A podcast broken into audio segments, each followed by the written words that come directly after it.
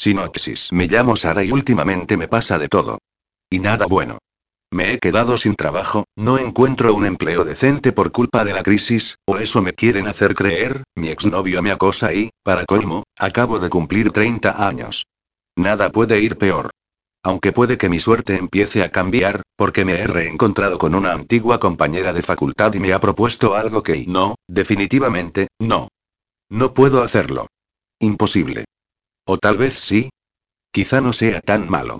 La insidiosa vocecilla de mi conciencia me alerta. No serás capaz. Pero la ignoro.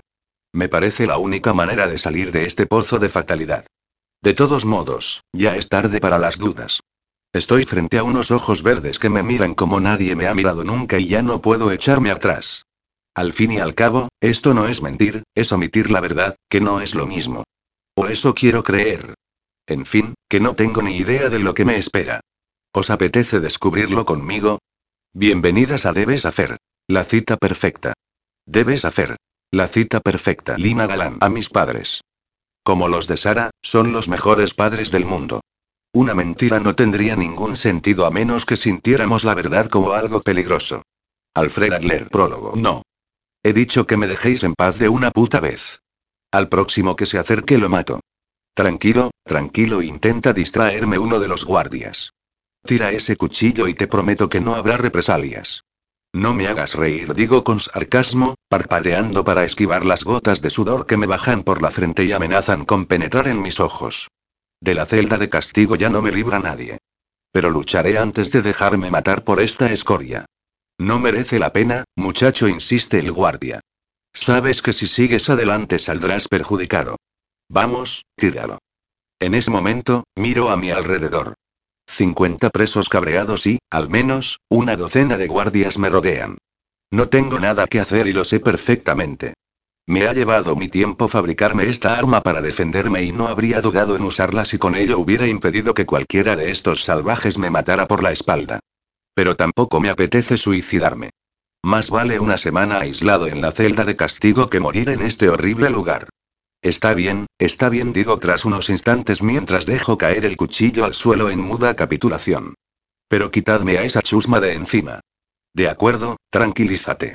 Sin embargo, un instante después, y sin que me dé tiempo a reaccionar, varios pares de manos me apresan de cada una de mis extremidades mientras recibo secos golpes en la cabeza, en el rostro, en el pecho, en la espalda y golpes y más golpes que hacen aflojar mi ya mermada resistencia. El dolor encoge mi cuerpo, los gritos ahogados oprimen mi garganta, la tibieza de la sangre cubre mis ojos, siento quebrarse mis huesos y ¿qué te habías creído, criminal asqueroso? Gritan los guardias al tiempo que los presos vociferan extasiados ante la visión de mi sangre y mi derrota. ¿Pensabas que ibas a irte de rositas? Maldito cerdo de mierda y... ¿Te gustan las niñas, cabrón? Por favor, papá grito en algún lugar de mi inconsciencia, sácame de aquí. Sácame de aquí. Sácame de aquí. y Abro los ojos y me incorporo en la cama de golpe. No ha sido más que una pesadilla, otra de tantas. El corazón me late vertiginosamente y el sudor empapa mi cuerpo, pero ya lo tengo todo bajo control. Solo debo inspirar fuerte y expulsar el aire lentamente. Ya no necesito tomar, fumar o esnifar toda aquella mierda que me estaba destrozando por dentro. ¿Qué ocurre, guapo? Me pregunta una rubia exuberante con el pelo enmarañado y el rostro cubierto por los restos descoloridos de un estridente maquillaje. Sombras oscuras rodean sus ojos y resquicios de rojo carmín se deslizan fuera de sus labios, ofreciendo una imagen casi grotesca. Te he oído gritar. ¿Estás bien, cariño? Sí, yo también lo he oído, dice otra rubia mucho más delgada, con unas enormes ojeras y los labios cuarteados y blanquecinos, posiblemente deshidratados por la falta de su dosis de alcohol mañanera. Decías algo sobre sacarte de algún sitio. Y creo que llamabas a alguien. No es nada, respondo sin mirar a esas dos mujeres que ocupan conmigo un viejo camastro, una a cada lado. Entre suspiros, termino de levantarme y comienzo a vestirme. ¿Ya te marchas, precioso? Me pregunta la más entrada en carnes. La generosa cantidad que nos pagaste bien puede incluir una sesión extra matutina, me suplica también la más delgada, haciendo un mohín con sus deslúcidos labios. Una mamada entre las dos o un menaje a Troyes por cuenta de la casa y no respondo tajante mientras termino de abrochar el último botón de mi camisa. He de marcharme. Un placer, señoritas. Dos pares de manos hacen un último intento por afianzar la cinturilla de mi pantalón para volver a desnudarme, pero las aparto desganado. Están desnudas, pero la visión de esos cuerpos no consigue alterarme lo más mínimo. Unas horas de placer son más que suficientes para cubrir varios días más, hasta que mi cuerpo vuelva a reclamar de nuevo otra dosis de satisfacción. Y siempre con mujeres que ofrezcan ese placer a cambio del dinero. Solo prostitutas. Nunca sentimientos, mucho menos amor. Porque esa palabra es, y será, completamente incompatible conmigo. Siempre. Capítulo 1. La mayoría de la gente parece odiar los lunes. Supongo que los gustos y las preferencias de cada uno están relacionados directamente con su forma de ser. Si se es una persona alegre, divertida, sociable y rodeada de amigos con planes, está claro que el fin de semana es aquello que anhelas el resto de los días, y los lunes se convierten en un infierno personal. Lo que no es mi caso, puesto que voy a mi rollo, apenas tengo amigos, no soy nada divertida y bastante poco sociable. Mi idea de diversión es relativa, pues con mi vida social casi nula, pasa por leer un buen libro, pasear, viajar cuando mi economía me lo permite, incluso, trabajar.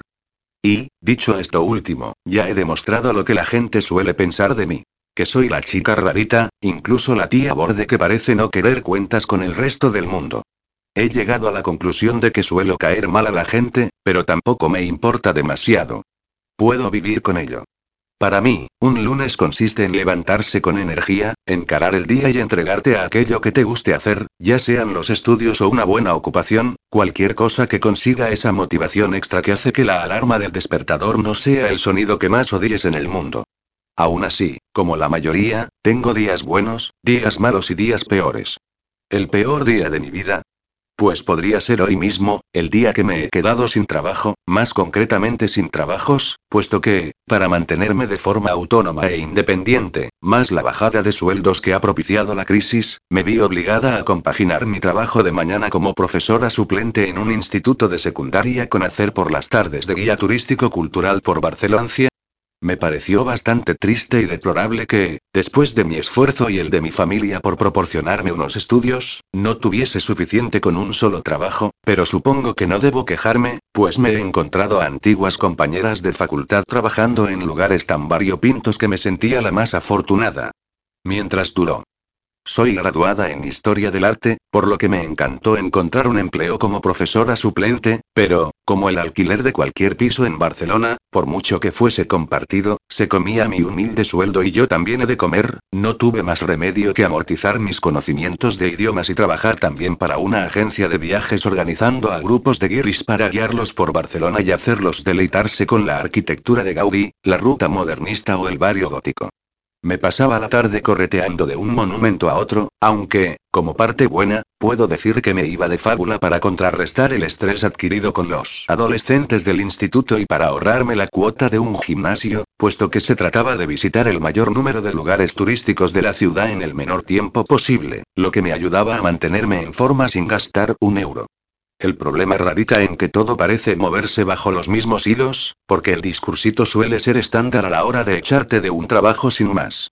Y, por supuesto, todo el mundo tiene presente la palabra que parece que los haga sentirse un poco menos culpables, como si mencionarla te eximiese de cualquier responsabilidad. La crisis. Lo siento de veras, Sara me ha dicho esta mañana el director del instituto, pero si ya era un problema que hubiese pocos alumnos que eligieran tu asignatura como optativa, los recortes en educación han propiciado que tengamos que prescindir de los profesores suplentes. La crisis, que hace estragos. Pero la otra profesora todavía está de baja, me he quejado yo. Nos tendremos que apañar. Que tengas suerte, Sara. No he tenido fuerzas ni para llorar. Únicamente he recogido mis cuatro cosas, las he metido en una caja de zapatos y me he ido directamente a la oficina de la agencia de viajes, donde me esperaba mi jefe con cara circunspecta. Perdone por no avisarla con antelación, señorita García, pero yo mismo acabo de enterarme. Ha habido un recorte de plantilla y la mayoría de los guías están despedidos. ¿Qué? He gritado. No puede ser. Aquí también. ¿Pero por qué? Recortes, falta de dinero y, que su trabajo pueden hacerlo estudiantes de prácticas por mucho menos. Algunos alumnos de historia lo hacen solo por unas monedas de propina. Cosas de la crisis. Ahí estaba, la palabra mágica, como si de esa manera me quedase más tranquila cuando me estaba enviando a la cola del paro. Qué asco de precariedad laboral. Qué asco de empresarios, que cada vez se hacen más ricos mientras los trabajadores nos hacemos más pobres. No tienen bastante con pagarnos poco, que ahora querrían que trabajásemos gratis y así que aquí estoy, subiendo al autobús, que es el mismo de siempre y hará el mismo recorrido, pero hoy no estoy de humor para ver las cosas igual. La amable señora que suele sentarse a mi lado me parece hoy más gorda, más fea y más pesada, pues no deja de parlotear una sarta de tonterías sobre su visita al otorrino. El simpático jubilado que normalmente me cuenta sus batallitas me parece hoy un viejo verde que no deja de mirarme el escote. Y el adorable bebé que va siempre en el regazo de su madre está haciendo que me piten los tímpanos con tanto berrido, por lo que me he visto obligada a colocarme los auriculares para escuchar música y pasar de todos. Qué diferentes se ven las cosas según el estado de ánimo y bajo del autobús en la parada más cercana a mi casa y camino unos metros todavía aturdida. No acabo de creerme el cambio que acaba de dar mi vida y apenas logro pensar en cómo voy a solucionar mi falta de ingresos. Cuando doblo la esquina de mi calle, diviso a una persona que me espera junto al portal del edificio donde vivo. Lo reconozco al instante y despotrico en voz alta, pues es la última persona en el mundo que me apetece ver en este momento. Lo que me faltaba murmuro mientras me acerco, el imbécil de Sebas otra vez. ¿Qué coño quiere este ahora? Joder, este día no puede ser más horrible. Hola, Sara me saluda con su sonrisa traviesa y su cara de pillo. Como si yo no supiera qué esconde esa expresión pícara. Como si hubiese olvidado lo que me hizo el dueño de esa bonita sonrisa. ¿Qué tal estás? No creo que te importe una mierda cómo estoy, le respondo mientras hurgo en mi bolso con una mano para encontrar las llaves. Y tampoco entiendo qué haces en la puerta de mi casa otra vez. ¿Quieres olvidarme y dejar de acosarme, por favor? No te estoy acosando, me dice con un tono de angustia que no me va a engañar. Únicamente creo que debemos hablar.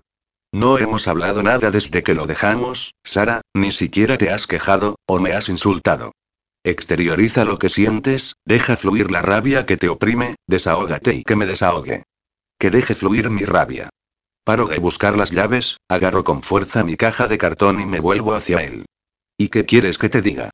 ¿Que eres un miserable y un cerdo mentiroso? ¿Un cabrón y un puto cretino?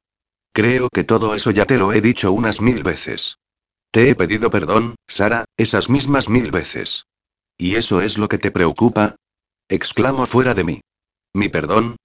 ¿Quieres sentirte mejor? Pues mira, no te lo mereces, pero, si de esa forma me vas a dejar en paz, estás perdonado. Y ahora vuelvo a meter la mano en el bolso y encuentro el manojo de llaves, lárgate de mi vista y no vuelvas. No se trata de sentirme mejor, insiste mientras introduzco la llave en la cerradura. Quiero que tu perdón sea sincero, que volvamos a empezar de cero. De cero. Exclamo. Contigo no empiezo nada ni de menos diez. Con un portazo, cierro en sus narices y me dirijo a la escalera para subir hasta la vivienda. Si ya estaba rabiosa, ahora estoy que muerdo, por lo que, al entrar, suelto sobre la mesa del comedor la caja que contiene mis miserias. Rafa, mi casero y compañero de piso, me mira desde el otro lado de la mesa, donde parece estar repasando algunas facturas. Oh, oh, suelta, eso suena a despido. ¿De cuál de tus dos trabajos te han echado? De los dos suspiro mientras me dejo caer en el sofá. Joder, y suspira él también. ¿Qué coño le está pasando al mundo? Y, y para colmo le digo, Sebas ha vuelto a abordarme en el portal. No lo he mandado a la mierda de milagro. Haberlo hecho me dice. Demasiados gilipollas aguantamos ya como para tener revoloteando a uno más. ¿Y por qué no habláis? Pregunta Ana, la mujer de Rafa, que acaba de aparecer en el salón. Ella, como siempre, es la voz sensata de esta casa. Lo que tienes que hacer es asestarle una buena patada en los huevos, verás como así deja de molestar. La que acaba de hablar es Vicky, la otra inquilina. Vicky tiene solo 25 años, pero ya arrastra un divorcio y un exmarido cabrón que le pegaba y al que tuvo los ovarios de denunciar a tiempo. Hasta que consiga un alquiler social, decidió aceptar la oferta de esta pareja, puesto que su sueldo de limpiadora no le da para más. Por cierto, mi independencia es bastante relativa, puesto que comparto piso con otras tres personas. Rafa y Ana son un matrimonio que, en tiempos bollantes, se compraron un precioso piso en Barcelona, muy céntrico, y que les costó un nuevo y parte del otro. En aquella época ganaban grandes sueldos y les pareció que podrían permitirse una vivienda como la que habían soñado toda su vida. Pero llegó la crisis o eso dicen, y sus maravillosos trabajos desaparecieron. Ana, que era la directora de una inmobiliaria, se conforma ahora con trabajar en una pequeña gestoría haciendo más horas extras que un reloj y que acaba cobrando en tres plazos. Tarde, mal y nunca. Y Rafa, reputado informático, trabaja ahora en casa, pues su compañía les exigió a los empleados que se hiciesen autónomos si no querían ser despedidos. El primer problema con el que se encontraron fueron los pagos de la hipoteca. Pensaron en vender el piso, pero no les daban ni la mitad de lo que les había costado después de la explosión de la burbuja inmobiliaria. La única solución que se les ocurrió fue alquilar las dos habitaciones libres que les quedaban, y, de esa forma, seguir pagando la hipoteca antes de ser los protagonistas de un nuevo desahucio, de esos que todavía hay a diario. La primera en llegar fue Vicky, justo después de dejar al cerdo del exmarido. Luego llegué yo, hace unos pocos meses. Fue cuando tuve que marcharme de mi apartamento de alquiler, después de encontrar a mi novio con mi amiga en mi propia cama. Ya no tengo nada de lo que hablar con él, le digo a Ana. Puede que al principio resultara normal que me persiguiese y me pidiese perdón, una nueva oportunidad o lo que fuera, pero han pasado meses, Ana. Si me fue imposible perdonarlo entonces, imagina ahora, cuando cualquier rastro de amor que le tuviese ha desaparecido por completo. El muy capullo debe de creer que todavía tiene esperanza, interviene Vicky. Pues que espere sentado, le digo. ¿Estás segura? Pregunta Ana. Piénsalo bien, Sara. Llevabais cuatro años juntos, erais felices y tal vez podríais intentarlo de nuevo. No. Grito. Ni hablar. Me engañaba con otra, que además era mi amiga. Si al menos me lo hubiese dicho a tiempo él mismo, tal vez lo hubiese considerado, pero me mintió, Ana, durante meses de relación, y la mentira es lo único que soy incapaz de soportar. Si no hubiese sido por una simple coincidencia, tal vez todavía estaría protagonizando un trío sin saberlo. Bien dicho. exclama Vicky. A la mierda los tíos que te ponen los cuernos. Lo mismo que los que te levantan la mano, ¿quién te dice que no volverá a hacerlo? ¿Cómo vas a fiarte de él? ¿Queréis dejar en paz a la pobre Sara? Interviene Rafa, al que hacía rato que no oíamos porque se había ido a la cocina a preparar la cena. Preguntadle mejor por su problema laboral. Os recuerdo que se ha quedado sin trabajo. Es cierto, suspira Ana. ¿Has pensado algo? ¿Tienes algún trabajo en ciernes? No suspiro, nada de nada. Pero tengo una carta de recomendación y creo que puedo redactarme un buen currículum, así que ya puedo ponerme manos a la obra. Sabes que si un mes no puedes pagarnos, no pasa nada, me dice Rafa desde la puerta de la cocina. Ya está preparando algo de cena poco comestible, como siempre, puesto que forma parte de su equitativo reparto de tareas domésticas. Vicky y yo nos dedicamos a nuestras habitaciones y ayudamos a Ana en la limpieza del resto de la casa. Como Rafa es el que más horas pasa aquí, es el encargado de la compra y de cocinar. Me encanta cuando lo veo trajinar con cacerolas y sartenes, a pesar de la mala mano que tiene para la cocina. Resulta bastante chocante y divertida la imagen de un chico tan grandote, de cabello oscuro y poblada barba, con un delantal de color amarillo chillón donde puede leerse. Por fin entendí que adobar no es hacer un PDF. Gracias, Rafa, eres un cielo. De momento, cobraré el desempleo hasta que encuentre algo. Espero que no sea mucho tiempo. Pero planificar, la mayoría de las veces, no sirve de mucho. Los primeros días me encargo de enviar docenas de currículums vía email. En cuanto concierto las primeras entrevistas, hago lo posible por ofrecer una buena imagen. Me visto con mis mejores trajes de chaqueta, medias, tacones y un perfecto maquillaje, dispuesta a comerme el mundo. Pero es el mundo el que se me zampa a mí de un bocado. Hola, buenos días. Me llamo Sara García y tengo una entrevista de trabajo. Muy bien. Puede usted sentarse y esperar a que la llamemos. Y mi ánimo se desparrama sobre el suelo cuando contemplo a 50 personas sentadas en la misma habitación, todas ellas con aquella mirada que comienza esperanzada y poco a poco se va volviendo más lúgubre y escéptica. Exactamente como mi ánimo después de la entrevista. Perfecto suelen decirme. Ya la llamaremos. Pero no me han llamado, ni me llamarán a estas alturas. Y así he pasado un mes infernal, con los pies destrozados, la ropa sudada y arrugada y los restos del maquillaje derretido. Así que decido que, para las siguientes entrevistas, me pondré unas sandalias más cómodas e iré con la cara lavada. Intento presentarme en lugares donde llevar el currículum en mano. Hola, buenos días. ¿Aceptan currículums? He preguntado unas y mil veces. Sí, bueno, contestan otras tantas, la mayoría de ellas con desidia, sin levantar la vista y hasta bufando por interrumpir su conversación de WhatsApp, déjalo por ahí. Al cabo de otro mes, decido ir a buscar trabajo con vaqueros, deportivas y el pelo recogido en una coleta, dejando currículums en cualquier parte y sin tener ni idea de para qué. Lo mismo cualquier día me llaman para dirigir una prospección petrolífera en Alaska y me presento de inmediato en el helado estado americano, tal comienza a ser mi desesperación. Joder, me lamento tras algunos meses de infructuosa búsqueda, esto es una mierda.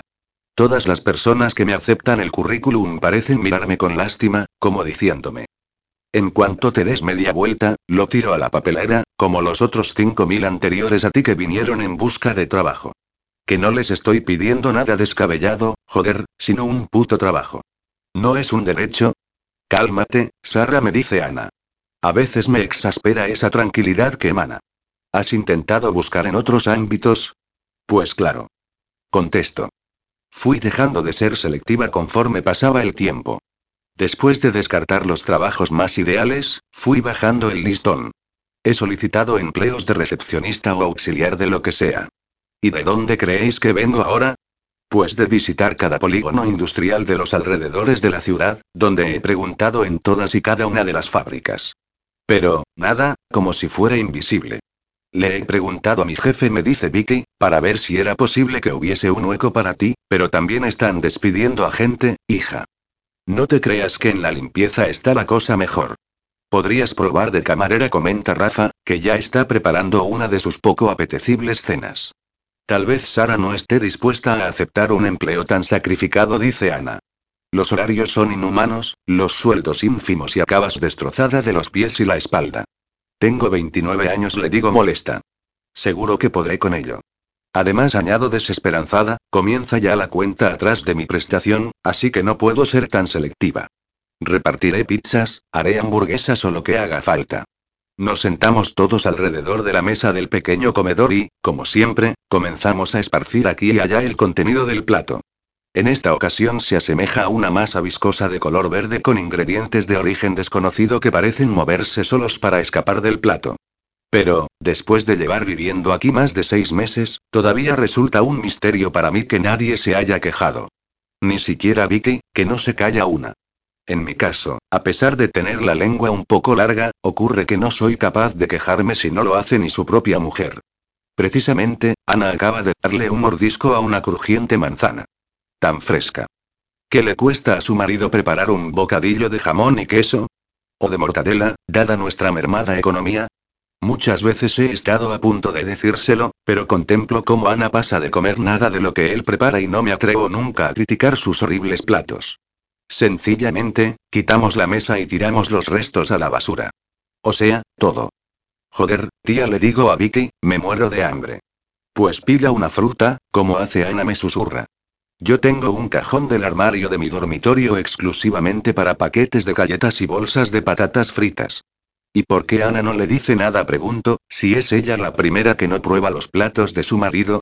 Lo mismo que cuando Rafa no se queja de lo mal que plancha ella. Cosas del amor suspira. Qué envidia y lo mejor de las cenas con este grupo tan peculiar son las charlas que nos pegamos después. Hablamos de la actualidad o de nuestros propios problemas, por lo que todos ellos se han convertido en mi segunda familia. ¿Has pensado en volver a casa de tus padres? Me pregunta Rafa en nuestra charla de hoy. Muy gracioso le digo. Sabe perfectamente que no pienso volver allí y me lo pregunta para chincharme. A ver, mis padres son un cielo, y mi pueblo una preciosidad, en un entorno paradisíaco en medio de los Pirineos, pero para ir de visita, alquilar una casa rural o ir de excursión, no para vivir. Me gusta la tranquilidad, pero eso ya es pasarse. Además, me fui de allí nada más acabar el instituto, hace unos 12 años, para seguir estudiando, para tener más oportunidades, y ahora ya me siento parte de la ciudad condal. Pero, que quede claro, que no quiera volver allí no significa que tenga problema alguno con mis padres ni nada parecido. Se trata de la sensación de fracaso que me invade al pensar que, si vuelvo, es porque no he sido capaz de mantenerme yo sola. Será mejor que nos vayamos a la cama, dice Ana mientras agarra de un brazo a su marido. Sara necesita coger fuerzas para seguir mañana en su búsqueda interminable de empleo. Eso, nos iremos a la cama masculio. Al menos, vosotros lo pasaréis mejor que Vicky y yo.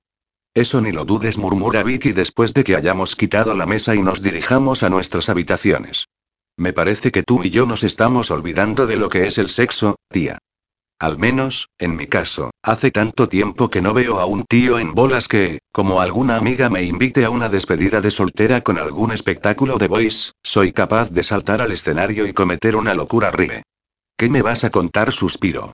Desde el imbécil de Sebas no he querido ni pensar en Dios.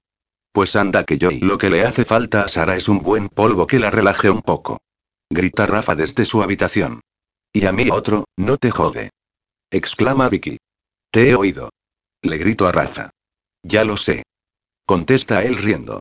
Y puedes ir tomando nota, que esta noche cabe. ¿Quieres callarte, idiota? murmura Ana. Lo que nos faltaba le digo a Vicky antes de entrar en mi dormitorio. Oír a esos dos gimiendo. Yo me pongo mis auriculares y me conecto a YouTube, me dice con una mueca. Ya que pagamos derecho a wifi, para estos casos va genial. Que no somos de piedra, coño. Yo opto por tumbarme en mi cama y taparme la cabeza con la almohada, porque ni ver vídeos me apetece hoy. Realmente, tal como dice Vicky, llevo varios meses de sequía, pero, después de la decepción que supuso para mí el engaño de mi novio, pasé por una fase de odio a los tíos que todavía me dura. ¿Cuánto tiempo hace ya? Pues, en mi caso, más de seis meses, el tiempo aproximado que hace que lo dejé con Sebas. Y no me quejo de la escasez de sexo por ser una mujer experimentada y con un largo repertorio de amantes, pero, oye, a todo se acostumbra una, y ya llevaba cuatro años de relación. Una relación en la que pensé que había encontrado a esa persona afín a mí, desde el día que conocí a mi exnovio.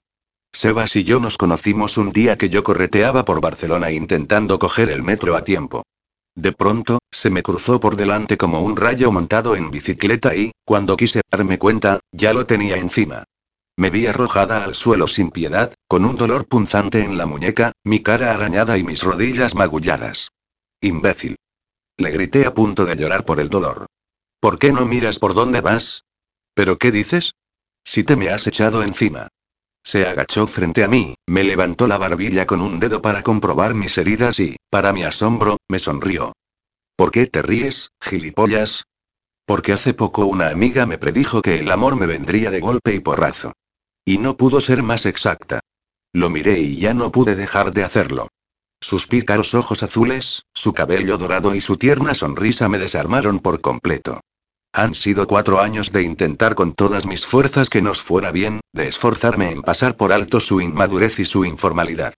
Vale que una relación haya de trabajarse día a día, pero aquello semejaba ya una condena a trabajos forzados, y yo ya empezaba a agotarme. A pesar de todo, si no me hubiese engañado, posiblemente nunca habría dado el paso de dejarlo, acostumbrada como estaba a él y a sus continuas idas y venidas, a no pensar en el futuro, a no centrarse pese a haber pasado ya de los 30. Ahora, después del dolor que sentí en su momento, después de las lágrimas que derramé durante interminables noches enteras, creo que ha sido lo mejor para los dos. Ya ni siquiera siento rencor por haberlo encontrado en nuestra cama con mi amiga.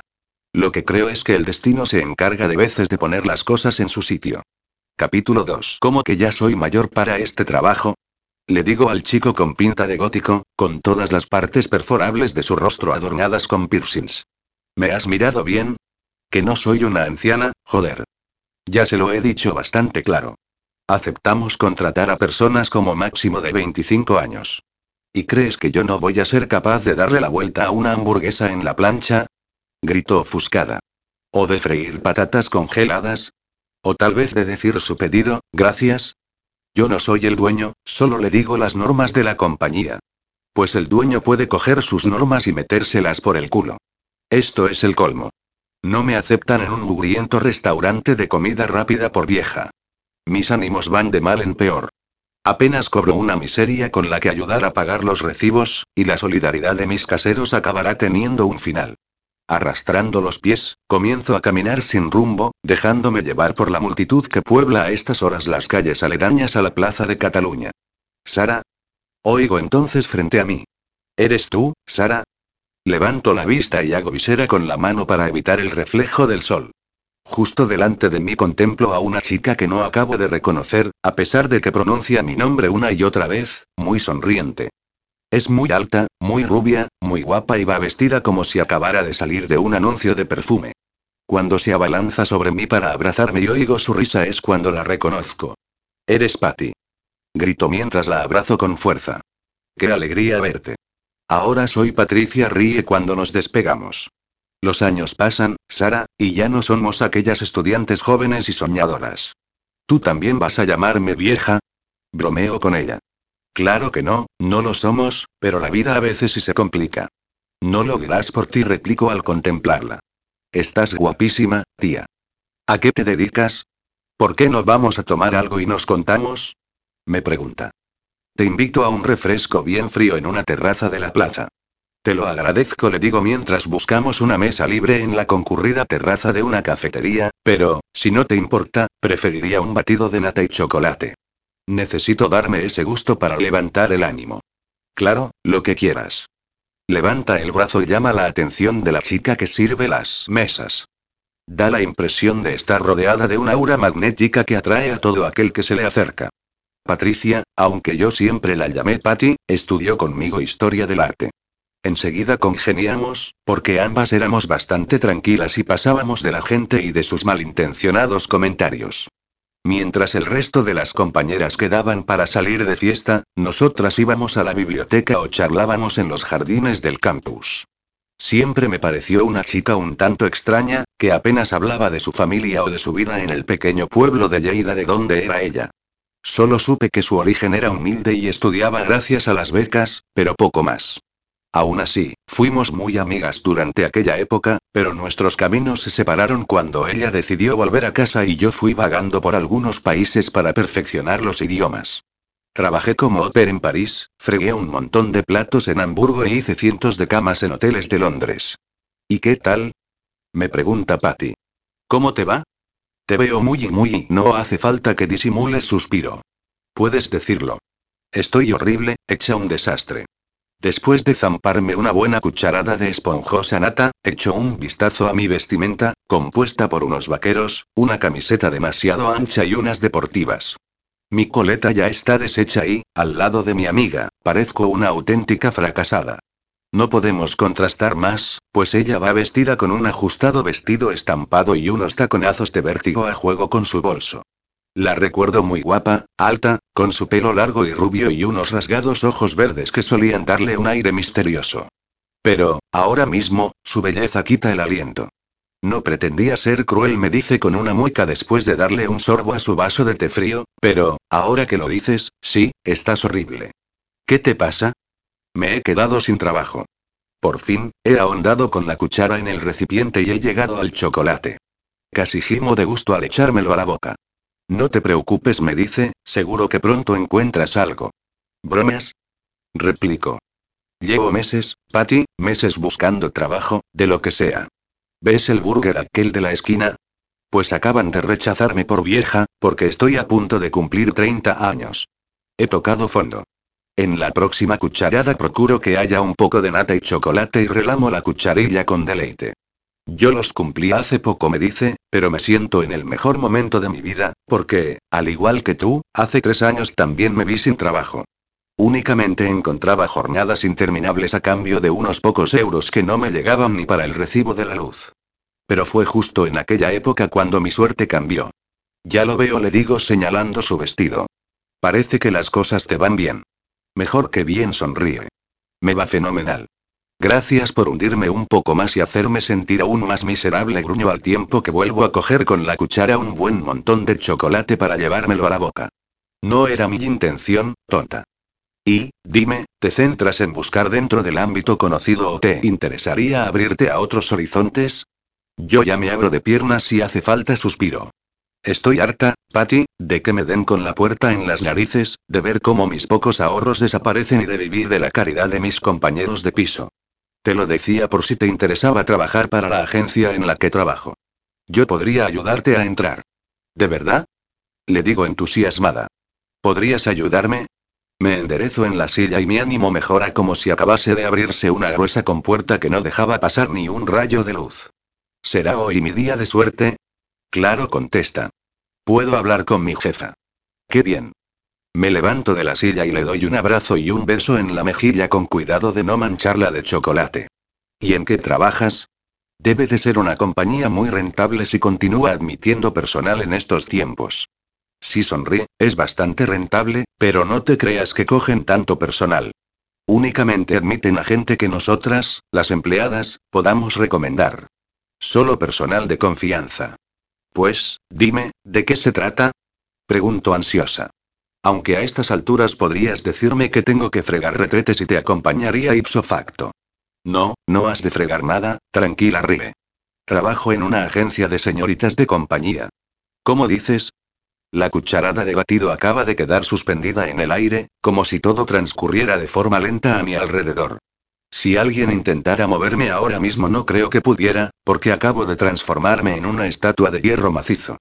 Y entonces observo más detenidamente a mi amiga, su carísimo vestido, los complementos, su piel perfecta, su preciosa melena rubia y brillante, su maquillaje, tan profesional que apenas se nota, ¿cómo iba a poder costearse todo eso? Dios mío, eres puta. Grito. Lo de abrirme de piernas era una forma de hablar. No. Y baja la voz, por favor. Patty mira a su alrededor para cerciorarse de que nadie nos oye.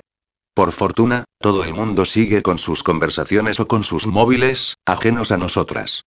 No soy puta, soy chica de compañía. Me explica esto último muy despacio, como si quisiera hacerme entender algo que para mí es incomprensible. ¿Y se puede saber qué diferencia hay? Exijo saber. No tiene nada que ver, Sara. Trabajo para una agencia muy exclusiva que tiene como clientes a personas muy importantes e influyentes de cualquier ámbito. Políticos, banqueros, empresarios, deportistas o artistas que desean una chica que los acompañe durante algún viaje o evento. Suelen ser clientes que buscan, sobre todo, sentirse especiales, junto a una mujer con belleza y alto nivel de estudios. Les proporciona glamour, alguien con quien conversar y una buena imagen, y a cambio ofrecen una buena cantidad de dinero. Piensa que solo se admiten chicas cultivadas, con estudios superiores y que hablen varios idiomas. Así que mis títulos ahora me pueden servir también para acompañar a un señor rico, le digo yo con sorna y con la boca aún muy abierta. Creo que se me acabará descolgando el maxilar mientras lo que queda del batido se vuelve líquido y olvidado en el fondo del vaso. Entonces dice ella con cautela, ¿te parece que le hable de ti a la directora? No podría hacerlo, Patty, lo siento, contesto apesadumbrada. Con lo contenta que me había puesto yo, pensando que había cambiado mi suerte y encontrado un buen trabajo. Qué asco de vida y ¿por qué no? Me pregunta. Eres guapa y tienes estudios. Solo se trataría de aprender unas nociones básicas para este trabajo, como saber ser locuaz, elegante, encantadora y, por supuesto, ir siempre perfecta. ¿Podrías hacerlo, Sara? Para empezar le digo, mi elegancia y mi encanto deben de andar un poco escondidos. Además, a veces soy un poco bocazas y creo que podría crear algún problema. ¿Seguro que solo es eso lo que te preocupa? Me pregunta, porque sabe bien que hay algo que me da pánico preguntar. Todavía me conoces bien, sonrío. Tienes razón. Me da miedo preguntarte sí y sí, en fin, eso, que si se ha de tener sexo con esos tíos. No, Sara responde convencida. Esta agencia no está pensada para eso, al menos, no mi grupo. Explícame eso y la agencia se subdivide en dos grupos. Debes hacer, que es donde yo trabajo, encargado únicamente de proporcionar a los clientes una compañera para todo lo que te he dicho anteriormente. Y el otro grupo, de JFer, que sí ofrece sexo, además de la compañía, aunque no de manera oficial. Se cobra el doble, pero, de momento, me va bien donde estoy. ¿De momento? Pregunto alucinada. Bueno, y responde algo tensa, nunca se sabe lo que nos puede deparar el futuro. Soy de esas personas que nunca dan nada por sentado. Pero, Patty le digo con tristeza, ¿por qué? ¿Por qué tienes que trabajar en algo así? Eres lista y estás preparada, seguro que puedes encontrar algo mucho mejor y por favor, Sara contesta más embarada aún, no me juzgues. Si tú crees que tienes problemas por no poder pagar el alquiler, yo podría contarte mi propio drama, pero no quiero darte lástima, ni a ti ni a nadie. Lo siento, perdóname, disculpo. No pretendía juzgarte. Seguro que tienes tus motivos, pero ¿has pensado en hacerlo solo de forma temporal? Podrías ahorrar durante un tiempo y luego dejarlo. Esa fue mi intención en un principio. Ahora parece meditabunda mientras toma el vaso de refresco y lo hace girar entre los dedos. Pero no es tan fácil, ¿sabes? Ahora tengo dinero, puedo comprarme lo que quiera, algo que nunca había podido permitirme. La falta de dinero es muy dura, Sara, sobre todo si, sí. Le pregunto, animándola a que me cuente sus motivos. No importa, suspira. Piénsalo, Sara. Tú sí que podrías hacerlo durante una temporada, ahorrar un dinero y después dejarlo. Yo puedo instruirte. No sé, Patty, Dios, no puedo creer que lo esté considerando siquiera. Toma, me dice mientras me ofrece una tarjeta que acaba de extraer de su exclusivo bolso, piénsalo. Tómate tu tiempo y, si crees que puedes encontrar algo mejor, no pasa nada. Me llamas para tomar algo y charlar y olvidamos mi propuesta. Pero, si cambias de opinión, no dudes en ponerte en contacto conmigo. Gracias, Patty respondo mientras cojo la tarjeta y, sin mirarla, la guardo en un bolsillo de mis vaqueros. Me ha hecho mucha ilusión encontrarte. Lo mismo digo. Me toma una mano y la aprieta mientras me mira a los ojos. Los suyos parecen aún más tristes que hace un momento, pero da la impresión de paliar esa tristeza con la sonrisa que luce. Ojalá nos veamos pronto, Sara. Ahora, tengo que irme. Se levanta de la silla, deja un billete sobre la mesa y me abraza antes de marcharse. La veo alejarse, caminando por la acera como si de la mejor pasarela se tratase. Desprende una clase que, difícilmente, yo podría tener. Será mejor que me olvide del tema. Si es que puedo. Capítulo 3. No, no soy capaz de olvidarlo mientras voy montada en el metro, camino por la calle o accedo al portal de mi casa. Joder, si ni siquiera es mi casa, meto la llave en la cerradura, abro la puerta y frunzo el ceño mientras me recibe una oleada de silencio y oscuridad. Es muy extraño, porque, a estas horas de la tarde, siempre suele haber alguien en casa. Sorpresa. De pronto, las luces se han encendido y un montón de gente surge de detrás de cada mueble. El salón está adornado con globos y serpentinas y cada invitado luce un sombrerito, un matasuegras y una sonrisa resplandeciente. Mierda. Acabo de recordar que ya no tengo casi 30 años. Ya puedo quitarle el casi. Feliz cumpleaños. Gritan todos al unísono mientras todos son abrazos, besos y felicitaciones. No debería estar irritada por todo ello, pero lo estoy. Entiendo que una fiesta sorpresa de cumpleaños con amigos debería ser algo por lo que alegrarse, pero, lo siento, hoy no es mi día. ¿Por qué tienes esa cara? Me pregunta alguien. Además de mis compañeros de piso, creo contemplar a algunos excompañeros del instituto donde trabajé y poco más. Vamos, Sara, estás en la mejor edad. Alegra esa cara. Lo mejor está todavía por llegar. Seguro que todos esos buenos deseos son sinceros, pero no puedo evitar exasperarme. Sí, sí, una pasada les digo con ironía al tiempo que colocan en mis manos una copa de cava y un plato de papel con un trozo de tarta. Justo después, Vicky se acerca y me coge de un brazo para hacerme a un lado. Tía, disimula un poco esa cara de mala leche. La pobre Ana lo ha preparado todo con la mejor intención. Lo siento, suspiro, pobrecilla. Os lo agradezco a todos de corazón, pero he tenido otro día de mierda y soy malísima para disimular. Sara. Me llama Ana, teléfono en mano. Alguien quiere hablar contigo. Me mira con una sonrisa cómplice mientras me ofrece el móvil. Suspiro. Me huelo la sorpresa que me tiene preparada. ¿Qué has hecho? Le susurro mientras tapo el auricular. ¿Qué es un cumpleaños sin la felicitación de tus padres? Me susurra a su vez, sonriente. Diga. Contesto sin más remedio. Hola, cariño. Oigo que dice la voz cantarina de mi madre. Feliz cumpleaños. Gracias, mamá. ¿Cómo estáis? Bien, hija, bien, tan atareados como siempre. Ya sabes que en estas fechas de temporada alta tenemos algo más de faena y no podemos dejar la casa, pero si necesitas que uno de nosotros vaya de verte, no tienes más que decirlo. No es necesario, mamá. Un día de estos me pasaré yo por casa para haceros una visita. No tengo ni la menor idea de cuándo iré a verlos, lo que me hace sentir la peor hija del mundo. ¿Y tú? me pregunta. ¿Cómo estás? Te veo un poco apagada. No será por cumplir 30, ¿verdad? ¿Quién los pillará? Puede que sea eso, contesto, de modo que no tenga que mentir a mi madre pero sin tener que darle explicaciones. Por nada del mundo pienso decirle que estoy a punto de convertirme en una indigente. Mañana mismo se presentaría mi padre con su vieja furgoneta en la puerta y me llevaría de vuelta a casa. Y los quiero muchísimo por eso, precisamente, y porque son los mejores padres del mundo. No os preocupéis por nada. Os quiero. Un beso.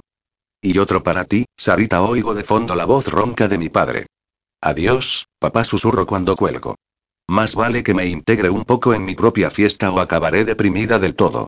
Apuro el contenido de mi copa, como tarta, charlo con mis antiguos compañeros, río con Rafa o Vicky. Eso sí, acaba de sonar el timbre de la puerta y soy yo la primera que va corriendo a abrir para quitarse de en medio. Aunque, si llego a intuir quién está al otro lado, me habría escapado por una ventana. Hola, Sara me saluda Sebas desde detrás de un gran ramo de rosas rojas. Feliz cumpleaños, cariño. Surge del amparo del ramo y me obsequia, además, con su sonriente y pícaro rostro. Pero esa sonrisa ya no me parece tan irresistible ni maravillosa como me parecía antaño. Han desaparecido todas y cada una de las mariposas que antes aleteaban en mi estómago nada más mirarlo. Debió de instalarse algún tipo de rana en mi cuerpo, lanzó su pegajosa lengua y se las zampó todas. En este momento, esa misma sonrisa me hace pensar en traición, en falsedad, en una enorme y cruel mentira. Ya no me conmueve, ni me altera, ni me hace sonreír también. Sebas, no estoy de humor, de verdad. ¿No vas a dejarme pasar? Sí, claro, adelante digo apática. No me apetece en absoluto lidiar con Sebas en estos momentos. Nos dirigimos a la cocina y busco un recipiente para llenarlo de agua y colocar las rosas. Gracias, son muy bonitas, pero no deberías haberme comprado nada. Seguro que te han costado carísimas en esta época. No empieces con el tema del dinero, Sara me pide irritado. Te preocupas demasiado por él. En realidad, te preocupas demasiado por todo. Y tú no te has preocupado jamás, ni por el dinero ni por nada, le recrimino. Yo pienso en mi futuro, y si no obtengo unos ingresos, no puedo planificar nada. Le doy su justo valor. Con el dinero de mis padres y de mis precarios trabajos pude estudiar una carrera. Con el dinero que obtuve trabajando en otros países pude aprender tantos idiomas.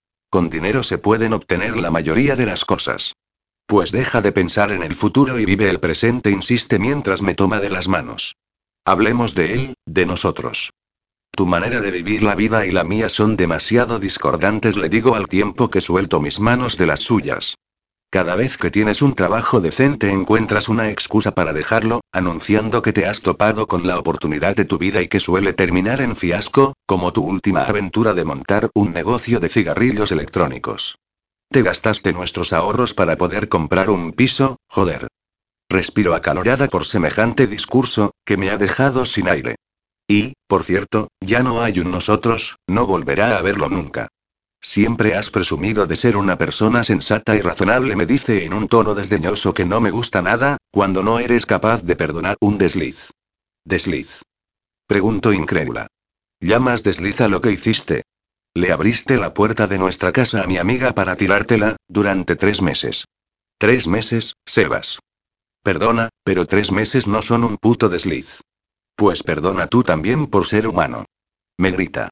Y perdona por ser débil y no como tú, tan materialista que únicamente piensas en lo que puede resultar más práctico en la vida. A veces das la impresión de ser una jodida calculadora andante. Una calculadora que no pone los cuernos y que confiaba en la gente, le digo apretando los puños y los dientes. Fue ella. Vuelve a gritar. Ya te lo he dicho mil veces. Se frota el rostro con las manos e intenta tranquilizarse un poco. Se presentaba en nuestra casa con cualquier excusa cuando tú no estabas, se me restregaba como una gata en celo y acabó echándoseme encima. Aprovechó una mañana de frío para hacerme beber más de la cuenta y, oh, pobrecito. Lo interrumpo con sorna. Me vas a hacer llorar. Claro, es comprensible lo que dices, que ella era la malvada y la calienta braguetas. Lo malo es que esa excusa te habría servido para una sola vez, pero parece que luego te supo mal decirle que no un par de veces por semana. Ahí ya me haces dudar si la culpa fue únicamente de ella. Fue una tontería, Sara, te lo juro y no hubo nada, solo sexo y solo fue sexo. Le pregunto con ironía. Vaya, ahora me dejas más tranquila. Lo agarro de un brazo y lo arrastro hasta la puerta. Lárgate ahora mismo, por favor. No quiero volver a oír hablar de aquella zorra, ni de cómo se te echó encima o te emborrachó. No quiero volver a veros a ninguno de los dos. Está bien, me voy, me dice mientras se desprende de mi agarre, pero no creas que he tirado la toalla. Te lo repito. Solo fue sexo. Yo te quiero a ti, únicamente a ti. Se vuelve hacia la puerta y sale al rellano en busca del ascensor. Bonita forma de demostrar tu amor, follándote a otra. Le grito antes de cerrar de un portazo. Cuando me doy media vuelta, totalmente acalorada, me topo con las miradas cotillas de Ana y de Vicky. ¿Me estabais espiando? Pues sí, contesta Vicky. Y no te puedes imaginar lo poquito que me ha faltado para abalanzarme sobre ese cretino y asestarle una patada en los huevos. Será cabrón. Ya no pienso aconsejarte nunca más que volváis, dice Ana con los brazos cruzados y expresión furibunda. Si hasta ella ha acabado odiando a Sebas, es que el tío es un cabrón de narices. Deberías pagarle con la misma moneda, insiste Vicky. Deberías tirarte a cualquiera y hacer lo posible para que os pillara infraganti. Seguro que a esa forma se le pasarían las ganas de volver contigo y no volverías a verle el pelo. Pues mira, les digo mientras alzo la barbilla y paso por su lado, tal vez tengáis razón y tirarme a cualquiera me sentaría de fábula. Pero, si no os importa, mi prioridad ahora mismo es encontrar un trabajo. Me parece perfecto, Sara se queja Ana, pero, al menos hoy, podrías haber disfrutado de tu fiesta, que menuda cara has puesto al recibir la sorpresa. He llegado a pensar que nos echarías a todos de casa. Lo siento, me lamento. Agradezco de corazón vuestra sorpresa, pero recordar los años que cumplo, con la racha que llevo y ha sido el remate final del día. ¿Tanto te deprime cumplir los 30? Me pregunta. Entonces yo, que tengo 37, no debería salir de casa. No se trata de cumplir ninguna cifra en concreto, suspiro. Pero aquí estoy, ya me veis, con 30 años y ninguna perspectiva de futuro. No tengo trabajo, no tengo casa y no tengo dinero, pero sí tengo un exnovio cabrón que no deja de perseguirme. ¿Se puede tocar más fondo? A ver, no es que piense que cumplir 30 años sea la mayor desgracia del mundo, pero la realidad que nos rodea nos ha hecho pensar algo parecido. A la hora de buscar trabajo no te hacen un contrato de prácticas porque ya se te ha pasado el momento de practicar nada. Demasiado mayor para becaria. Demasiado joven para ciertos puestos que exigen una experiencia de un montón de años como mínimo. Y, a la hora de tener novio, tres cuartos de lo mismo, puesto que con 30 años no está una ya para tonterías como cuando tienes 20 y apenas tienes responsabilidades. Ya no me conformo con un chico con el que pasar una noche de fiesta, que sea guapo o que me parezca simpático. Me gustaría encontrar a ese hombre afín, que comparta mis gustos, mis sueños y mis inquietudes, con el que llegue a plantearme la posibilidad de pasar juntos el resto de nuestra vida. ¿Pido demasiado? ¿Y entonces yo? Interviene Vicky. ¿Crees que con 25 se puede tener peor currículum en la vida que yo? Perdona, guapa suspiro, no pretendía y tranquila me interrumpe, ya lo sé. La diferencia entre tú y yo es que yo soy optimista y creo que, cuando la cosa se pone muy mal, ya no se puede poner peor, únicamente puede ir a mejor. Cuando menos lo espere, me concederán un alquiler que me pueda costear y tendré mi propio apartamento. Y así has de pensar tú. Seguro que en cualquier momento aparece esa oportunidad que andas buscando, ese instante en el que todo puede cambiar, esa persona que te ofrece algo interesante y que puede abrirte las puertas de aquello que has estado esperando. Pienso, en ese instante, en mi amiga Patty y en su ofrecimiento, que, tal como me dice Vicky, es algo que podría abrirme las puertas para lo que ando buscando. Traduciendo, podría ayudarme a ganar un dinero rápido para salir del paso y darme tiempo a que me surja algo mucho mejor. Resulta que, al final, puede que no sea un trabajo tan horrible.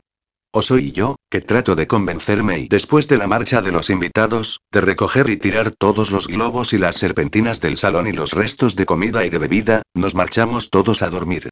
Aunque lo de dormir es un decir, porque yo sigo con los ojos tan abiertos como los de un búho, pensando, pensando y me incorporo en la cama y tiro de los pantalones que llevaba puestos y que descansan sobre una silla.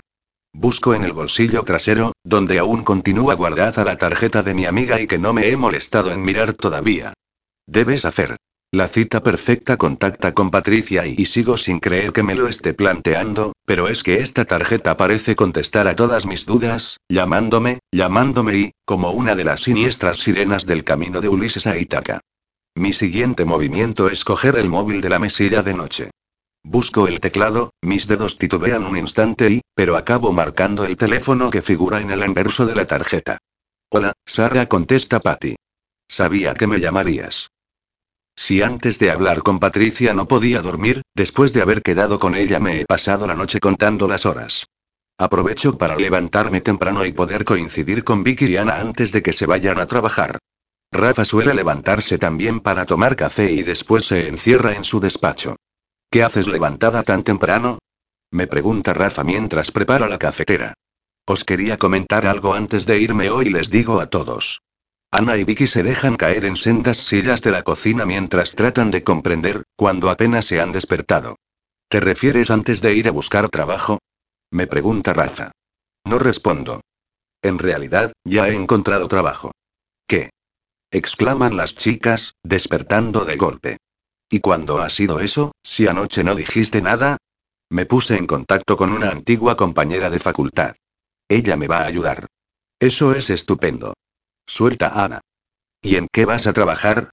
He ahí la cuestión y el motivo de mis continuas vueltas nocturnas enredada entre las sábanas. En un primer instante, pensé en consultar la propuesta de Patty con mis amigos, mis compañeros, mis confidentes, los sufridores de mis continuas neuras.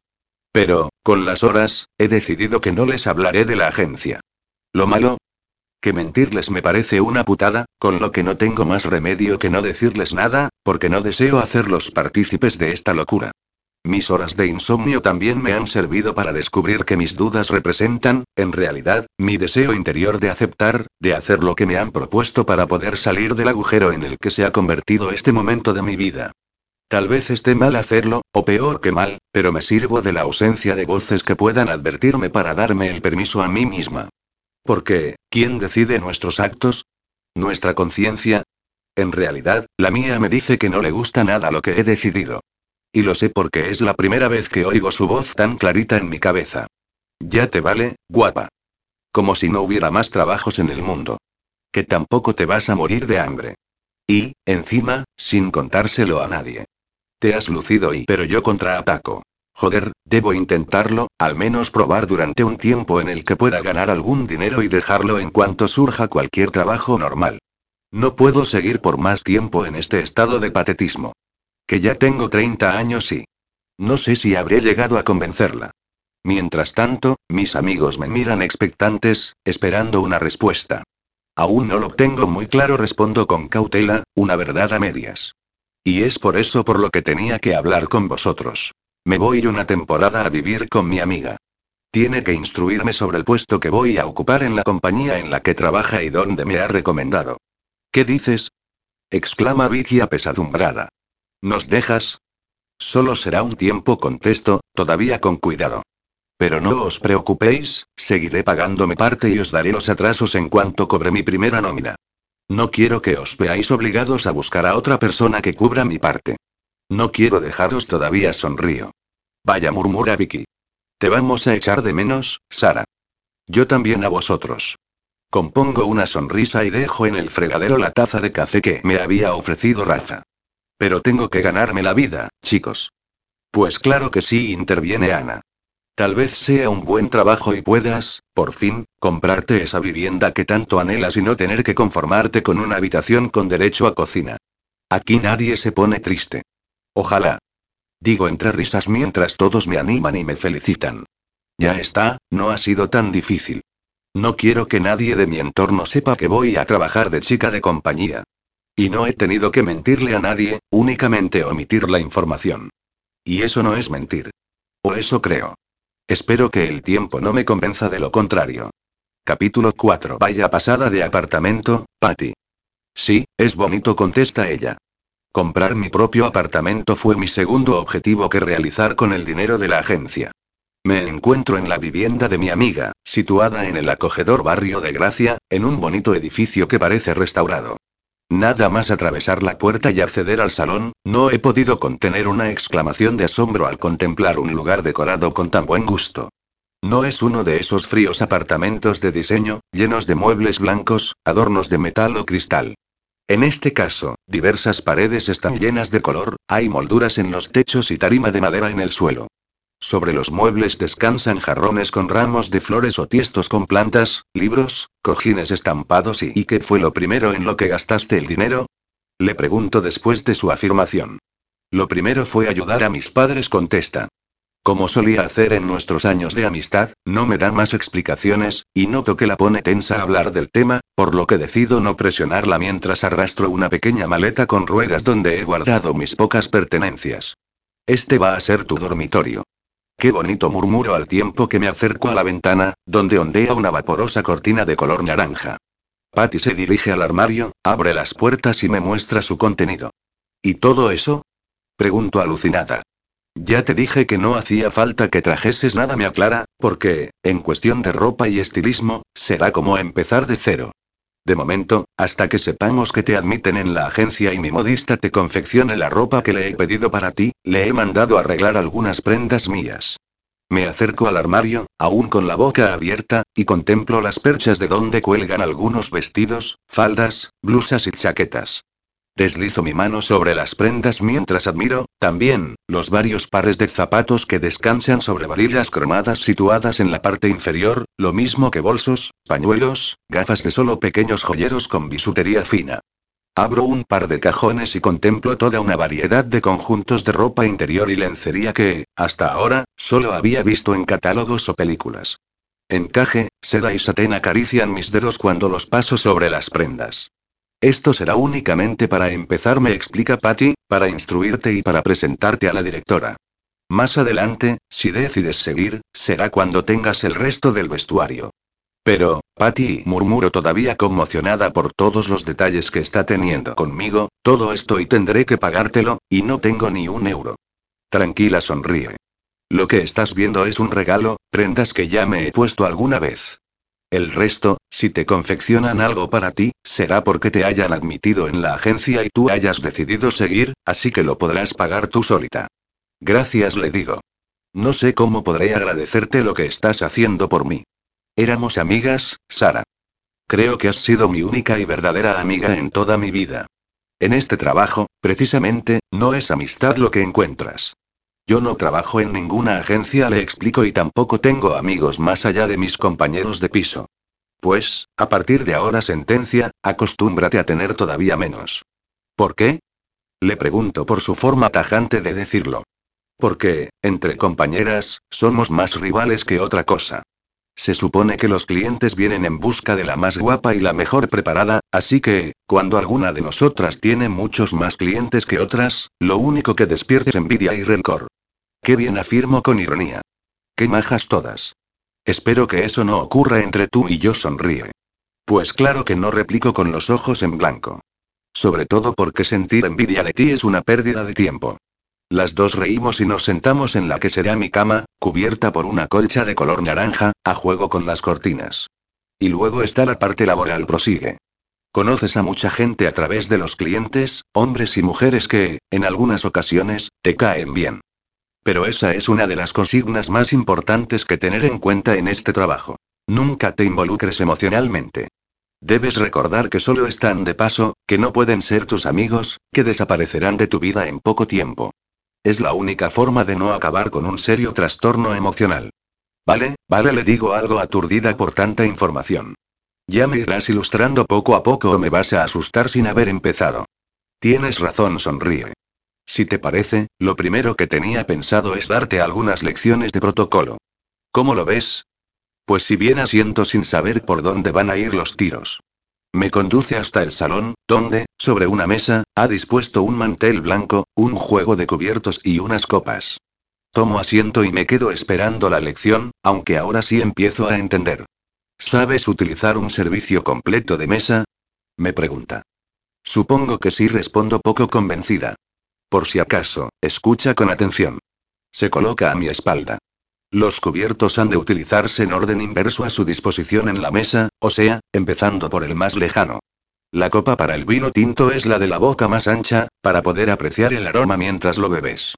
El vino blanco se toma en una de menor tamaño, para beberlo poco a poco y frío. Las aflautadas son para el cava y el champán, para mantener las burbujas, y las más pequeñas son para los vinos de postre. Entendido le digo. Hasta aquí, fácil. En una mesa con invitados prosigue, te has de sentar derecha, no comenzar hasta que empiece la anfitriona, no comer demasiado y no hacer ningún tipo de ruido. No proponer ningún tema polémico ni levantarte sin permiso. Sí, sí, tranquila gruño, soy de familia medio granjera, pero tengo memoria y algo de sentido común. De acuerdo, ríe por mi ocurrencia.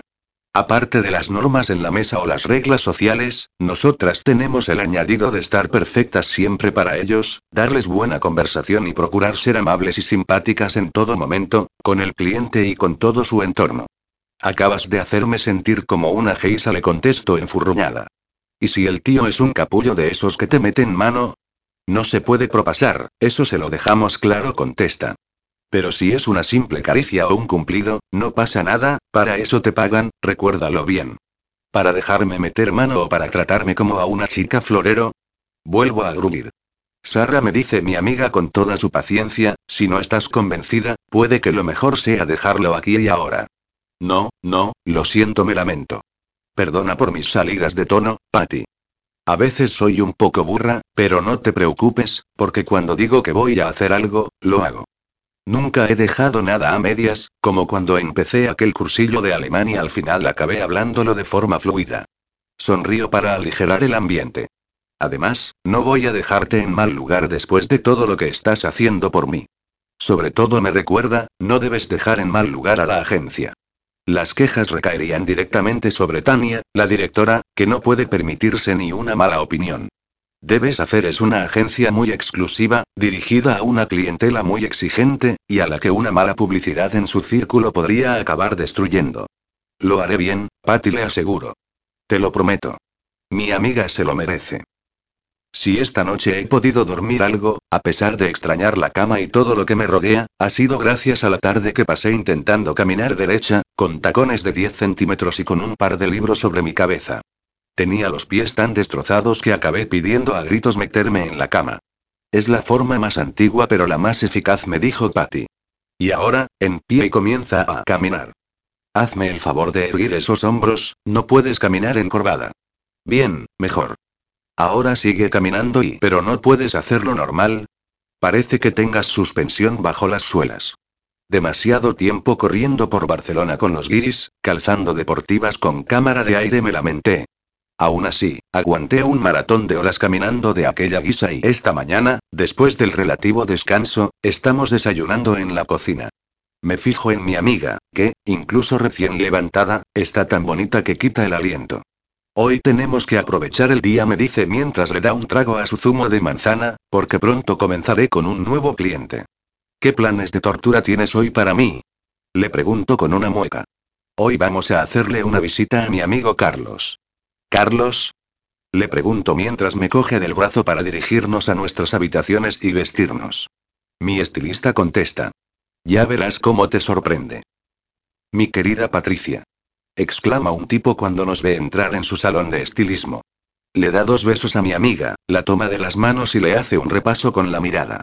Oh, cariño, cada día estás más divina. Espero no parecer presuntuoso por recordarte que yo también tengo algo que ver.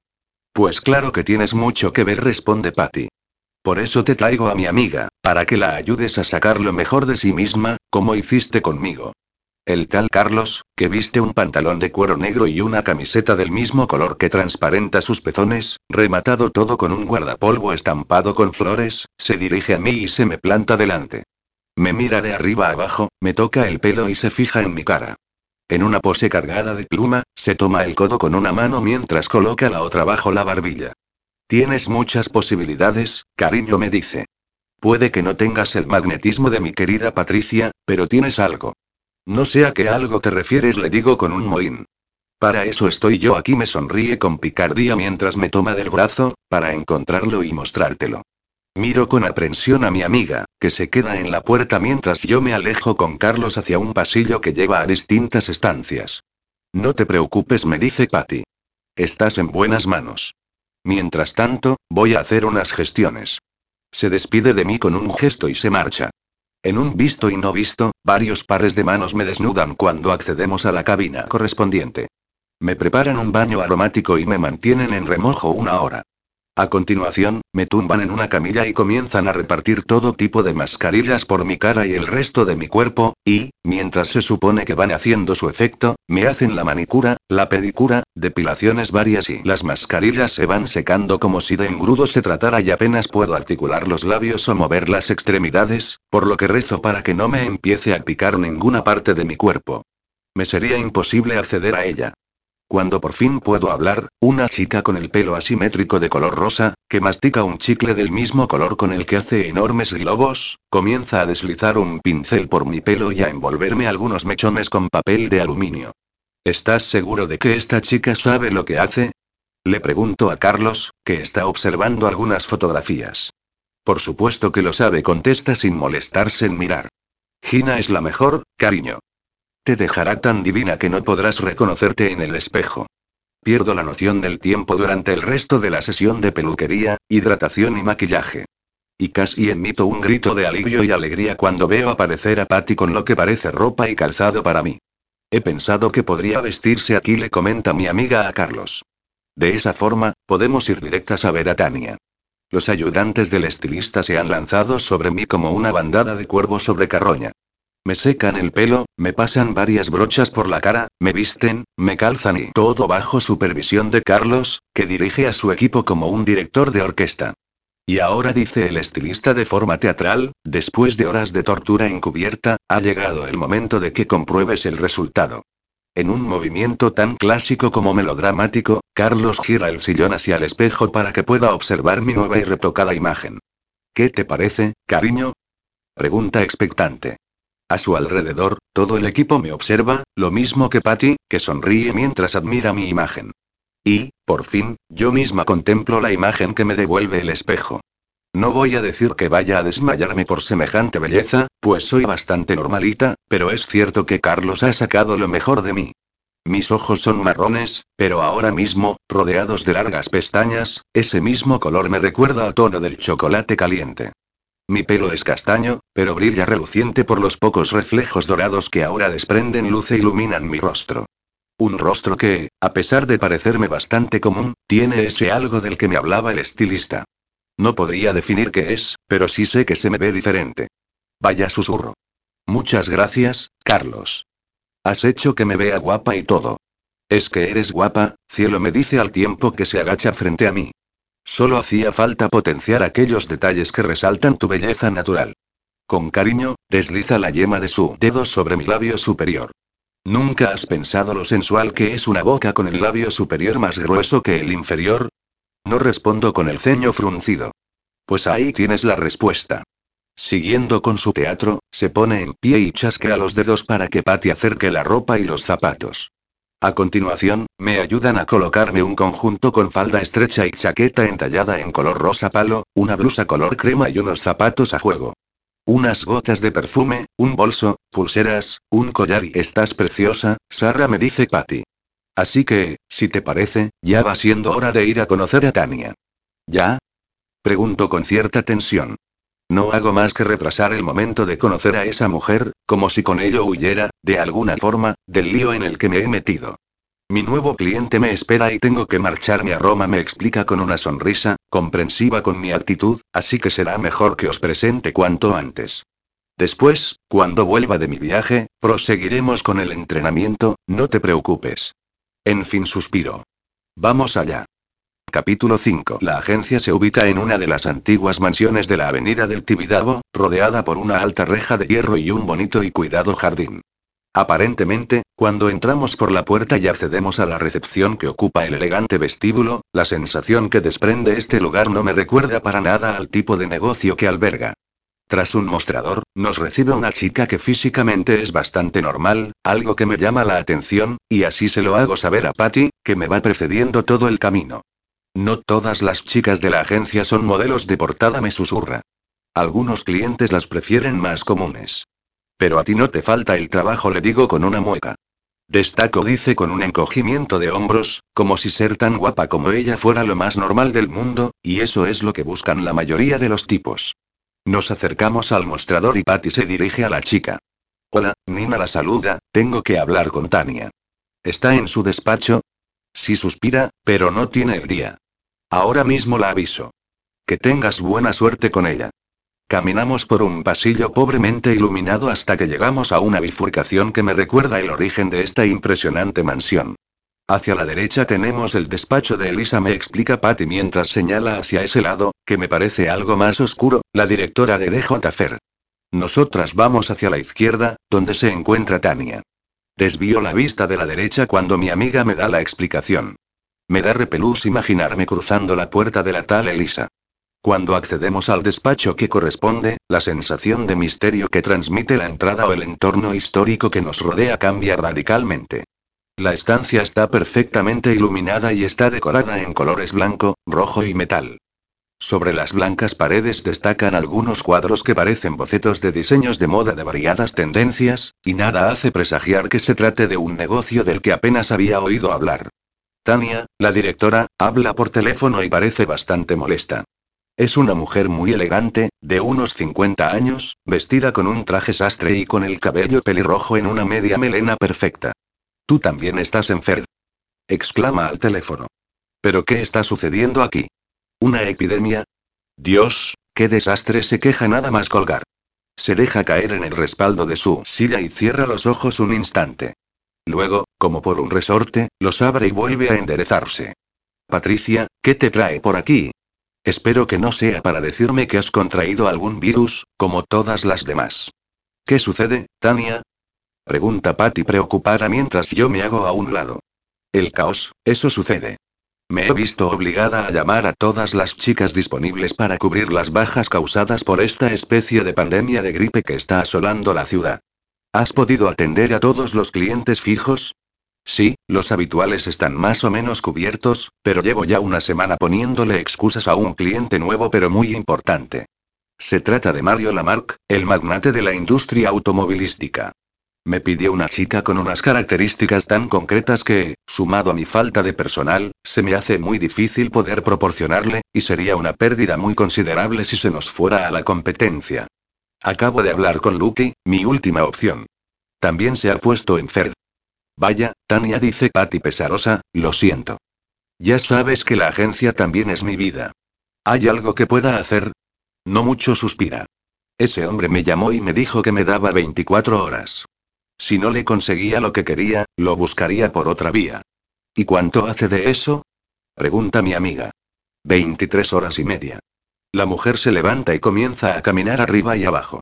Estoy comprometida con Suárez, el banquero continúa Patty, si no, me ofrecería yo misma, ya lo sabes. No das el perfil, cariño le dice apesadumbrada la directora, observándola mientras camina, sin pasar por alto su belleza espectacular. Ya te he dicho que quiere algo muy concreto. Creo entonces que he venido en mal momento, suspira Patty mientras me mira de reojo. Ya te hablaré de mi amiga más tarde. Tu amiga. Parece que ha reparado en mi presencia en este instante. Sí. Ella es Sara y la estoy instruyendo. Acaba de acceder a formar parte de la agencia. Tania me mira y parece evaluarme con la mirada. Mira hacia arriba, hacia abajo, me rodea y vuelve a mirarme a los ojos. Pasa una de sus manos por mi pelo, observa mis manos y contempla mi atuendo. Durante unos minutos me hace sentir como una merluza a punto de ser pesada y envuelta. No estoy muy segura, Patricia, pero creo que se asemeja mucho al perfil solicitado por el señor Lamarck. Guapa sin ser llamativa, aire de inocencia con un toque sensual y Sara. Se extraña Patty. No, Tania, es muy pronto para ella. No tiene experiencia y apenas he comenzado a comentarle las normas y el protocolo. Hace solo tres días ni siquiera tenía claro aceptar trabajar con nosotras. Sería una temeridad dejarla en manos de uno de esos millonarios, todavía más grandes si ese hombre es Mario Lamarck, no conocido precisamente por su buen carácter y su sociabilidad. ¿Y qué me quieres decir con todo eso, Patricia? Pregunta la directora con bastante hostilidad. ¿Acaso tienes una propuesta mejor? Y no me vale dejar colgado a un cliente como ese. Tú también debes de haber oído lo que se dice sobre él. Exclama mi amiga. Desde la muerte de su esposa se ha convertido en una especie de ermitaño recluido en su despacho y, la mayor parte del tiempo, en su propia casa. Necesitas a alguien con más experiencia. Deja que sea yo quien me presente. El problema no es mío, Patricia suspira la mujer.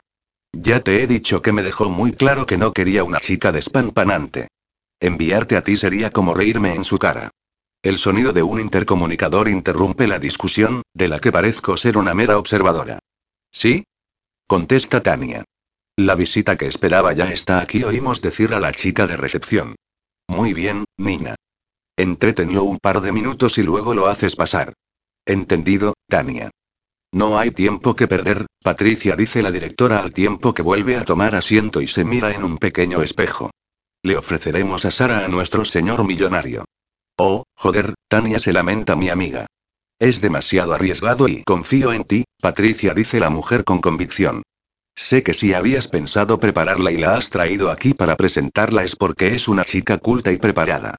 Por cierto, desabróchale un par de botones de la blusa. No ofrecemos strippers, pero tampoco monjas de clausura. A todo esto, yo estoy como un flan. Tal como dice mi amiga, aún no me considero preparada, y no por unas cuantas normas que me parecen bastante básicas, sino por mi estado mental. Quiero pensar que, al ser todo tan rápido e inesperado, no me dará mucho tiempo a ponerme nerviosa. Es la única ventaja que le encuentro a lo que está pasando ahora mismo. Patty se me acerca y me abre ligeramente la blusa, tal como le ha dicho su jefa. Tranquila, Sara me susurra mientras tanto. Podrás hacerlo y sé que lo vas a hacer bien. Cualquier duda, cualquier pregunta, cualquier problema, me llamas al móvil y te ayudaré en lo que sea, ¿de acuerdo? De acuerdo, le digo en un intento por modular mi voz nerviosa. Y gracias por todo, Patty. Ella me responde con una cariñosa mirada que me da la fuerza necesaria para seguir adelante con esta locura. La puerta se abre y aparece la amable recepcionista para dar paso a un hombre elegantemente vestido. Mis nervios vuelven a aparecer cuando ese hombre le ofrece la mano a la directora y puedo observar que es de unos 40 años, cabello castaño peinado hacia atrás, de mirada amable y vestido con impecable traje gris marengo. Ha llegado el momento de ponerle un rostro al primer hombre al que voy a acompañar. O lo que sea que vaya a solicitar que haga para él. Encantada de volver a verlo, señor Solén. Señoritas, dice Tania dirigiéndose a nosotras, les presento al asistente personal del señor Lamarck, el señor Daniel Solén. Seguro que toda la concurrencia ha oído claramente mi suspiro de alivio. No porque ese hombre me parezca mal en ningún sentido, sino porque he tenido la sensación de que todavía se me concede una tregua, un tiempo para poder hacerme a la idea. Aunque solo sean unos minutos. Encantado saluda el hombre.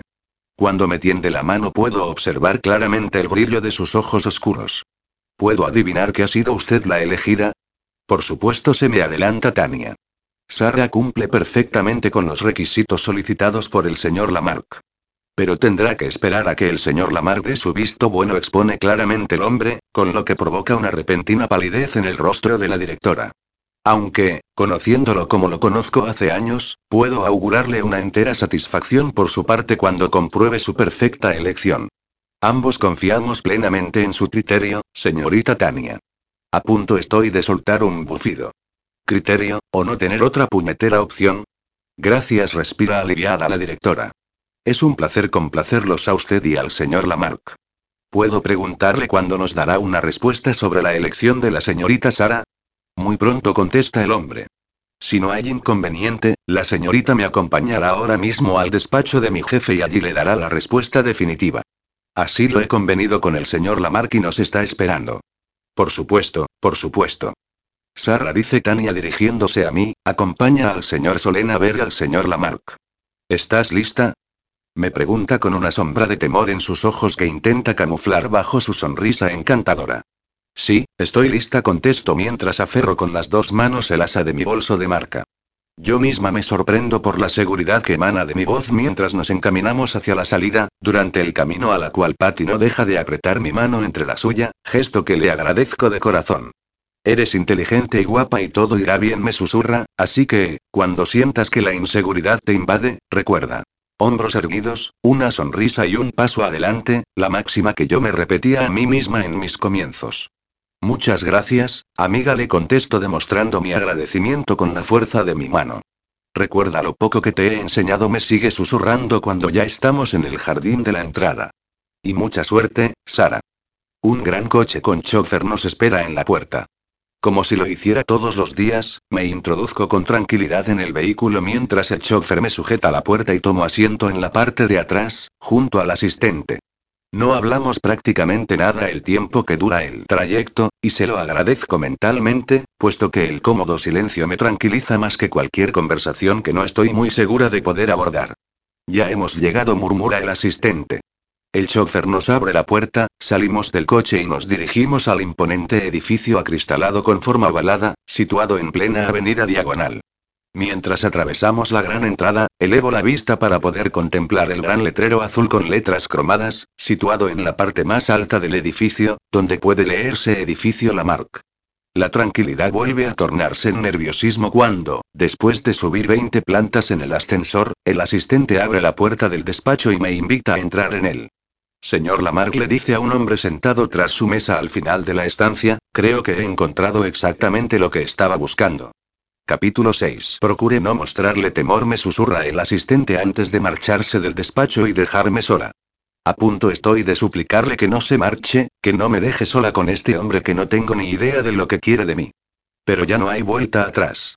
Estoy aquí porque lo he decidido, así que, recordando las últimas palabras que me ha dedicado mi amiga, yergo los hombros, compongo una sonrisa y doy un paso adelante. Encantada de conocerlo, señor Lamarck.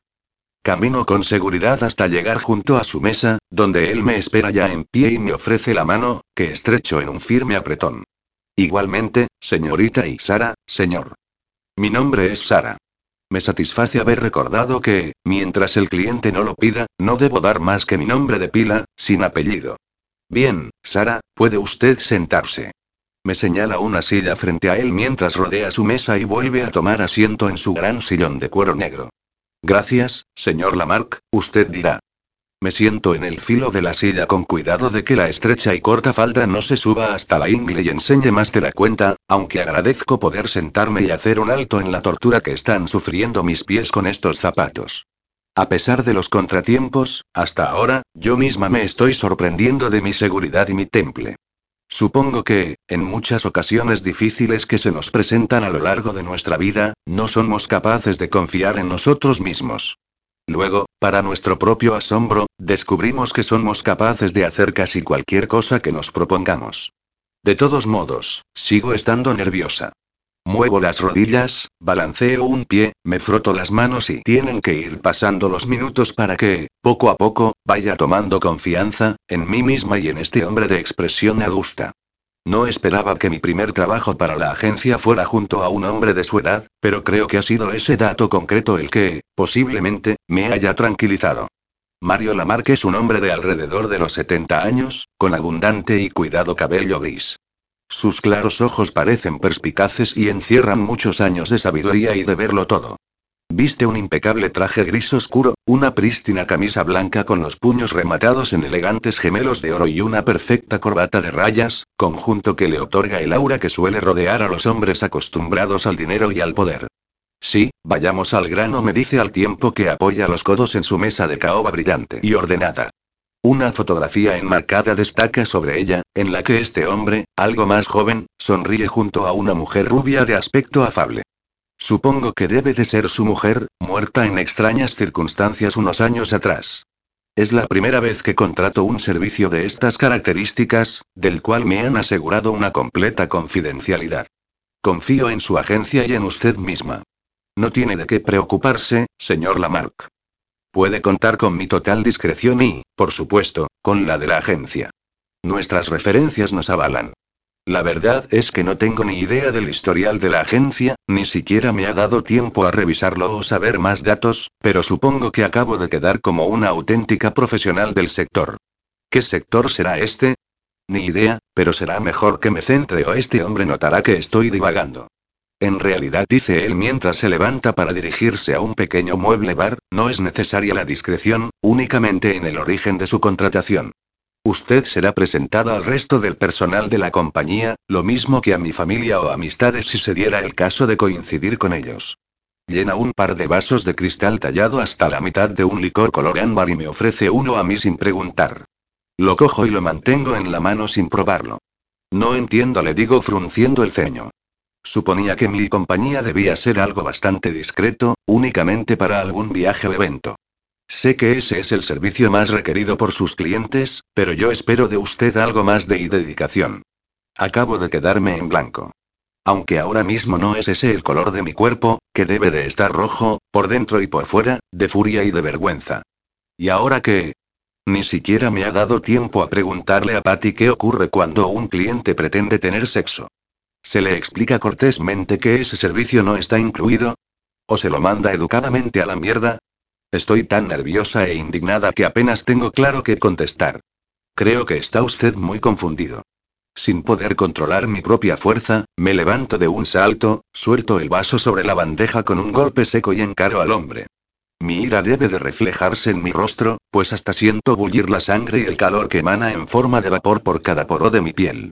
Lo siento mucho, señor, consigo decirle indignada, pero el servicio que usted solicita requiere de otro tipo de profesional.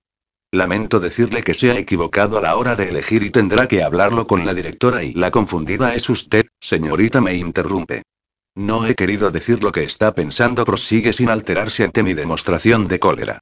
Si precisara ese tipo de servicio que insinúa, tenga usted por seguro que no lo haría ofreciendo dinero a cambio. Jamás he pagado por una mujer, mucho menos ahora, que ya se me ha pasado el tiempo para ciertas y diversiones. No sé cómo lo ha conseguido este hombre, pero ha sido precisamente al aclarar que no me pedirá nada improcedente que me ha recordado en lo que estoy trabajando y para lo que estoy aquí. Joder, soy una chica de compañía y así que vuelva a sentarse me ordena el empresario. Y déjeme terminar. Por supuesto, le digo cruzando mis brazos en actitud defensiva mientras tomo asiento. Se me está pasando por la cabeza huir, agarrar la puerta y largarme de aquí sin mirar atrás, pero me viene a la mente en este momento que no podría volver a casa de mis amigos sin dinero, y mucho menos presentarme en casa de Patty y decirle que he dejado plantado al rico e importante cliente. Tendríamos que huir las dos del país y de Tania para que no nos sometiera a algún tipo de tortura china. No tengo otra elección más que quedarme y seguir. No sé si reír o llorar por imaginar cómo acabará esto. Quiero que desempeñe el papel de una empleada de mi compañía, para que tenga libre acceso a estas oficinas. Mario Lamarck me mira un instante, esperando a ver mi reacción. Pero debo de haberlo desconcertado, porque no reacciono de ninguna manera. Ni siquiera he entendido qué me está pidiendo. He llevado a cabo todos los trámites, me explica por fin que habría realizado para cualquier selección de personal, solo que he dado la orden de ser yo mismo quien la dirija. Se supone que me he decidido por usted, que pasará a ser una empleada de mi máxima confianza, por su preparación y sus buenas referencias. Incluso podrá venir a mi casa si yo lo requiero, puesto que mi salud me impide permanecer demasiadas horas en el despacho y tengo que seguir trabajando desde casa. ¿Me está pidiendo que me haga pasar por una aspirante a empleada suya? No será aspirante. Ya le he dicho que nos saltaremos el paso de selección y pasará directamente a pertenecer a la plantilla de la compañía Lamarck. ¿Y por qué no ha contratado a una actriz? Le digo en un alarde de osadía. Me ha dado la sensación de que tanta representación podría ir más acorde con cualquiera de los miles de chicas que esperan una oportunidad para un pequeño papel, y no para una chica de una agencia que se suponía iba a servir de adorno. Porque me han asegurado que es usted una mujer culta y preparada, me dice mirándome fijamente, y no puedo pasar por empleada mía a una mujer que no domine varios idiomas ni esté en posesión de algún título universitario. Y porque le voy a pagar una indecente suma de dinero, a su agencia y a usted, principalmente, por lo que me considero con derecho a exigir a quien crea que da mejor el perfil para hacerse pasar por empleada mía. Si le parece bien, me dice con retintín. Claro, tiene razón, contesto algo más sosegada. Tal vez este hombre pueda parecer severo, antipático y borde, pero no acaba de disgustarme. Habla claro y a mí no me han gustado nunca las medias tintas y mucho menos la falsedad. Además, resulta halagador saber que podría desempeñar el papel de una eficiente empleada. Para eso me he preparado durante años de estudios. Hago una mueca mental. Con todo este lío, ya empiezo a confundir la realidad con la ficción. Después de intentar buscar trabajo durante tanto tiempo, esto está siendo como darle un bocado a una tarta cuando lleva semanas a dieta. Así que, antes de aceptar continúa exponiendo, dígame si está dispuesta a olvidar por una temporada la vida que tenga usted marcada, amigos, novios o familia, puesto que deberá usted trabajar como asistente personal, ofreciendo una completa dedicación al puesto. No hay problema, contesto con rapidez. Mi familia está lejos, mis poquísimos amigos me creen trabajando junto a Patty, y novio sí. Pienso en Sebas y en su traición, así que, justo en ese momento, oigo en mi cabeza el golpe de una puerta al cerrarse, como colofón final a una historia imposible. Lo poco que pudiera quedar entre él y yo ha desaparecido para siempre y ya no hay ni rastro. Perdone, señor Lamarck, le pregunto cuando me doy cuenta de algo, pero ¿de cuánto tiempo estamos hablando? Semanas, meses contesta, según lo que tarde en conseguir el objetivo marcado. Como ya le he dicho, usted pasará a formar parte de la plantilla de la compañía Lamarck, donde el cometido que realizará será absolutamente real. Deberá desempeñar su cargo con total convicción. Me desconcierta un poco pensar que no voy a hacer un trabajo de unos días, como me ha explicado Patty, sino de mucho más tiempo. Pero, por otro lado, saber que, dentro de mi papel, voy a llevar a cabo un trabajo de asistente personal, me lo pone todo un poco más fácil. No quiero que se me note, pero, en mi imaginación, estoy bailando la conga. Por supuesto digo satisfecha. Supongo que se refiere a que he de ocupar el puesto del señor Solén. No replica tajante. Cuando le he comunicado que usted sería asistente personal, no me refería al mío, sino al de mi hijo. ¿Su hijo? Digo confundida. Pensé que trabajaría con usted. Y trabajará para mí. Le explico. Mi hijo ha estado demasiados años, digamos, algo perdido. Ha estado alejado de la compañía y de la familia, pero, poco a poco, comienza a acercarse y a retomar sus obligaciones. El problema es que todavía dedica demasiado tiempo a asuntos propios que no controlo, y no estoy seguro de cuáles son sus intenciones en el futuro. Necesito saber si piensa continuar en la compañía o me va a dejar colgado en cualquier momento, si puedo tener la esperanza de que siente la cabeza y se convierta en el hombre que precisa la compañía. Pero, para que yo pueda obtener algún tipo de información, necesito también una persona a su lado que lo supervise y en la que él confíe. Una persona que, claramente, no puedo ser yo. Supongo le digo bastante contrariada que lo que usted me está proponiendo es que sea asistente personal de su hijo, me gane su confianza y lo controle para luego ofrecerle a usted los informes de mis pesquisas. Más o menos. El hombre intenta sonreír, pero se queda en eso, en un intento. Quiero conocer cualquier movimiento de mi hijo, cualquier información relevante o cualquier cosa, por simple que le parezca. Él ha de ser el sucesor de todo lo que nos rodea y muchísimo más. Ya no reniega de ello, como hizo años atrás en su etapa más rebelde, pero tampoco lo veo completamente dedicado, pese a haber cumplido ya los 35, edad a la que yo ya era dueño de todo esto.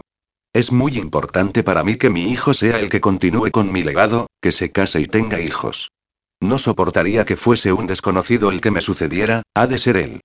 El hombre se toma un respiro y me mira. ¿Le ha quedado todo claro? ¿Alguna duda? Ninguna le digo. Todo bastante claro. Aunque me da la sensación de que mi trabajo va a ser más el de una espía que el de ofrecer mi compañía.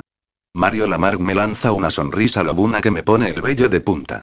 Hace tan solo unos minutos que lo conozco y ya puedo predecir que me va a soltar una daga afilada de las suyas. Tal vez le interese saber que, de lo que yo le pago a su agencia, una parte es para usted, pero, si acepta, le pagaré una buena retribución extra cada semana y un pago final cuando haya conseguido su objetivo. Saca un talonario de cheques de un cajón y firma uno de ellos, lo arranca y lo deja sobre la mesa. Este será su primer pago. ¿Le parecerá suficiente, a cambio de trabajar como asistente? Trago saliva cuando le echo un vistazo a la cifra escrita en el cheque. Mis neuronas acaban de sacar las castañuelas y están bailando un fandango, puesto que, si este trabajo me dura varias semanas sí, podré comprarme mi propia casa. En Barcelona, en el centro, junto a la playa y donde me dé la gana. ¿Podrá ser posible que mi suerte cambie de una maldita vez? Por supuesto, señor Lamarck le contesto de forma tranquila, en un intento de que no vea mis ojos fuera de sus órbitas cuando me ofrece el cheque. Veo que nos vamos a entender usted y yo, me dice con otra de sus muecas, que transforma en extraña sonrisa. Siempre y cuando haya decidido que doy el perfil que buscaba. Le dejo caer ese comentario para cerciorarme de que me ha elegido, no vaya a ser que me haga ilusiones y esta historia se convierta en el cuento de la lechera.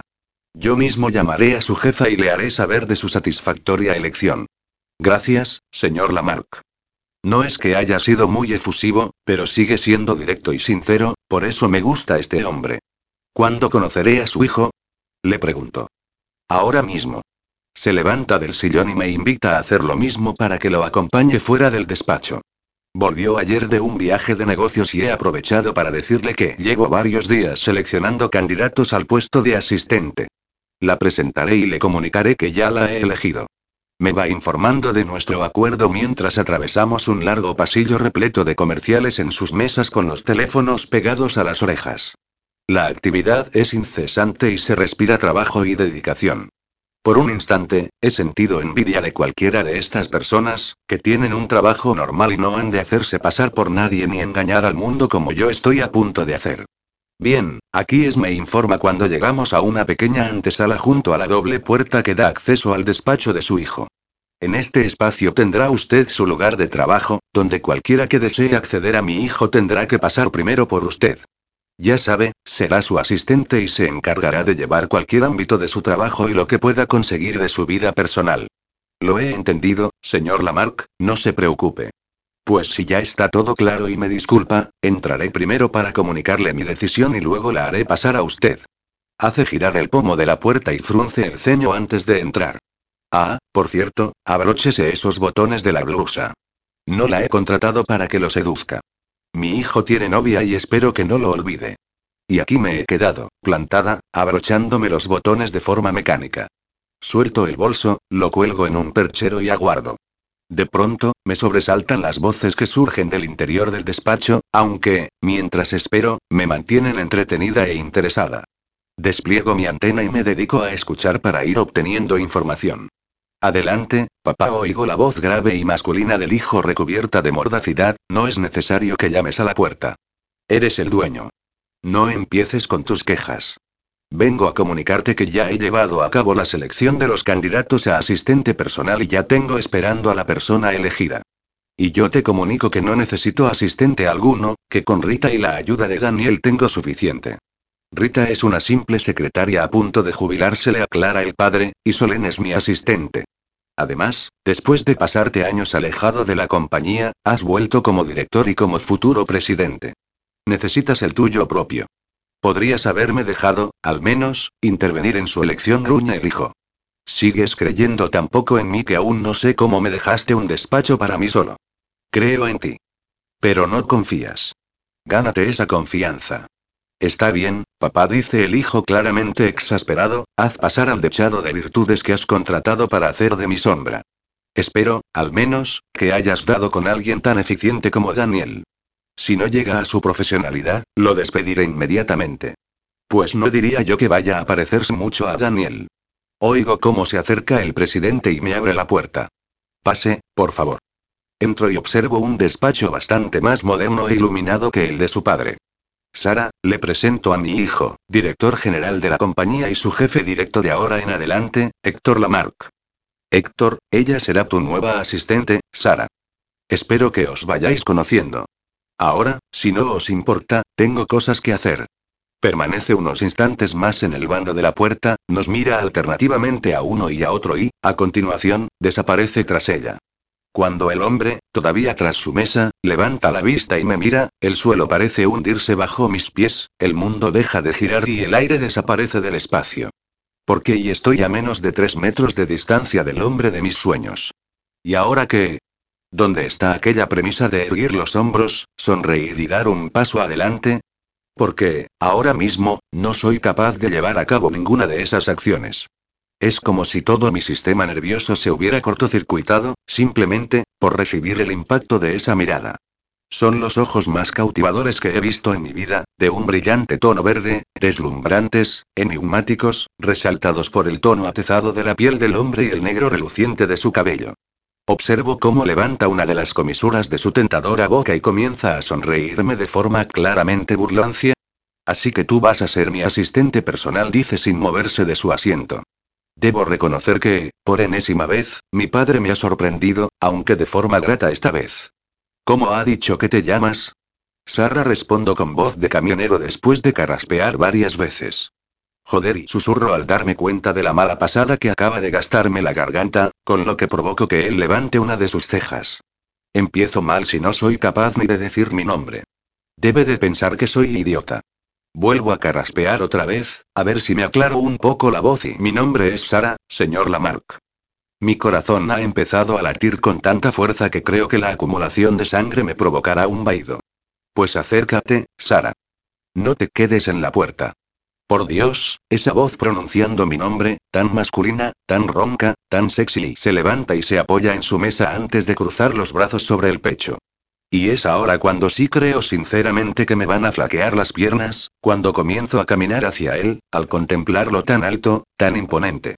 Viste un clásico e impecable traje en color gris perla, con camisa blanca y corbata oscura, elegante pero demasiado clásico a su edad para mi gusto, aunque no por ello menos atractivo. Sus ojos brillantes como los de un gato y su expresión burlona están haciendo estragos en mis entrañas. Y yo que pensaba que me había convertido en toda una profesional de la agencia. Con lo fácil que me ha resultado estrechar la mano de su padre, el temido Mario Lamarck. Procuro, con un esfuerzo sobrehumano, simular seguridad mientras me acerco con la mano extendida y una sonrisa temblorosa en los labios, pero mis pies se hacen un pequeño lío al caminar los tres pasos que me separan de su mesa y a punto estoy de tropezar conmigo misma. Un frío horrible se instala en mi cuerpo cuando imagino semejante ridículo delante del hombre más atractivo que he visto en mi vida. Un placer, señor Lamarck, le digo ya frente a él. Le suplico mentalmente a mi corazón que se tranquilice si no quiero verme asaltada por algún ataque de risa histérica o algo igualmente absurdo. El placer es mío, Sara. Y, ante mis atónitos ojos, aferra mi mano y posa sus labios suaves en el dorso de la misma. Creo que me derretiré en este instante, que solo quedará mi ropa y una mancha sobre el brillante suelo cuando me disuelva, después de la descarga eléctrica que ha entrado directamente desde sus labios a través de mi piel. Cuando levanta la vista y me mira, no sé qué decir, no sé qué hacer. Esos ojos verdes me dejan bloqueada y serénate, Sara, por Dios y al fin y al cabo, recuerdo que estoy representando el papel de alguien que acaba de ser seleccionado para un empleo, en un buen puesto y bien remunerado, algo fácil de interpretar para mí, puesto que se trata del sueño de mis últimos 200 días. No tengo más que imaginar que me han llamado de uno de aquellos empleos que solicité y que acaban de cogerme en el mejor. Me alegro de haber sido la elegida para este puesto, le digo todo lo profesional que puedo. Su padre ya me ha puesto en antecedentes y cuando usted desee puede comenzar a ponerme al día. Por supuesto, me dice él, que continúa con su matiz burlón mientras vuelve a tomar asiento. Puedes empezar por traerme un café, añade sin dejar de hojear los documentos que inundan su mesa. A media mañana suele entrarme un bajón y necesito despejarme. ¿Cómo dice? Le pregunto entre aturdida e indignada. Ya sabes, un café, esa bebida estimulante de color negro. Ah, y de la cafetería que hay cinco plantas más abajo, nada de máquina. El que hace la máquina del pasillo suele revolverme el estómago, y la cafetera que tengo en el despacho tampoco lo hace mejor. Tan campante, continúa revisando los papeles de su mesa. Mire, señor Lamarck, le digo completamente repuesta de mi enamoramiento momentáneo. Con la seguridad que me brinda la ira, apoyo las manos sobre su mesa y me inclino hacia él. Soy su asistente, no su criada. Estoy capacitada para llevar su agenda y tratar con clientes importantes. Tiene usted una cafetera a un metro de distancia, así que confórmese con ella. Pero resulta me contesta sin mirarme que no necesito que nadie me ayude en mi trabajo. Solo necesito un café de la cafetería, y tú me vas a complacer, porque para eso te pago. Y, si no te parece bien, ya puedes marcharte por donde has venido. Y continúa tranquilamente con su tarea. Ahora lo entiendo todo, digo mientras pongo los brazos en jarras. Sé lo que se propone. Me mira y levanta una de sus oscuras cejas de nuevo.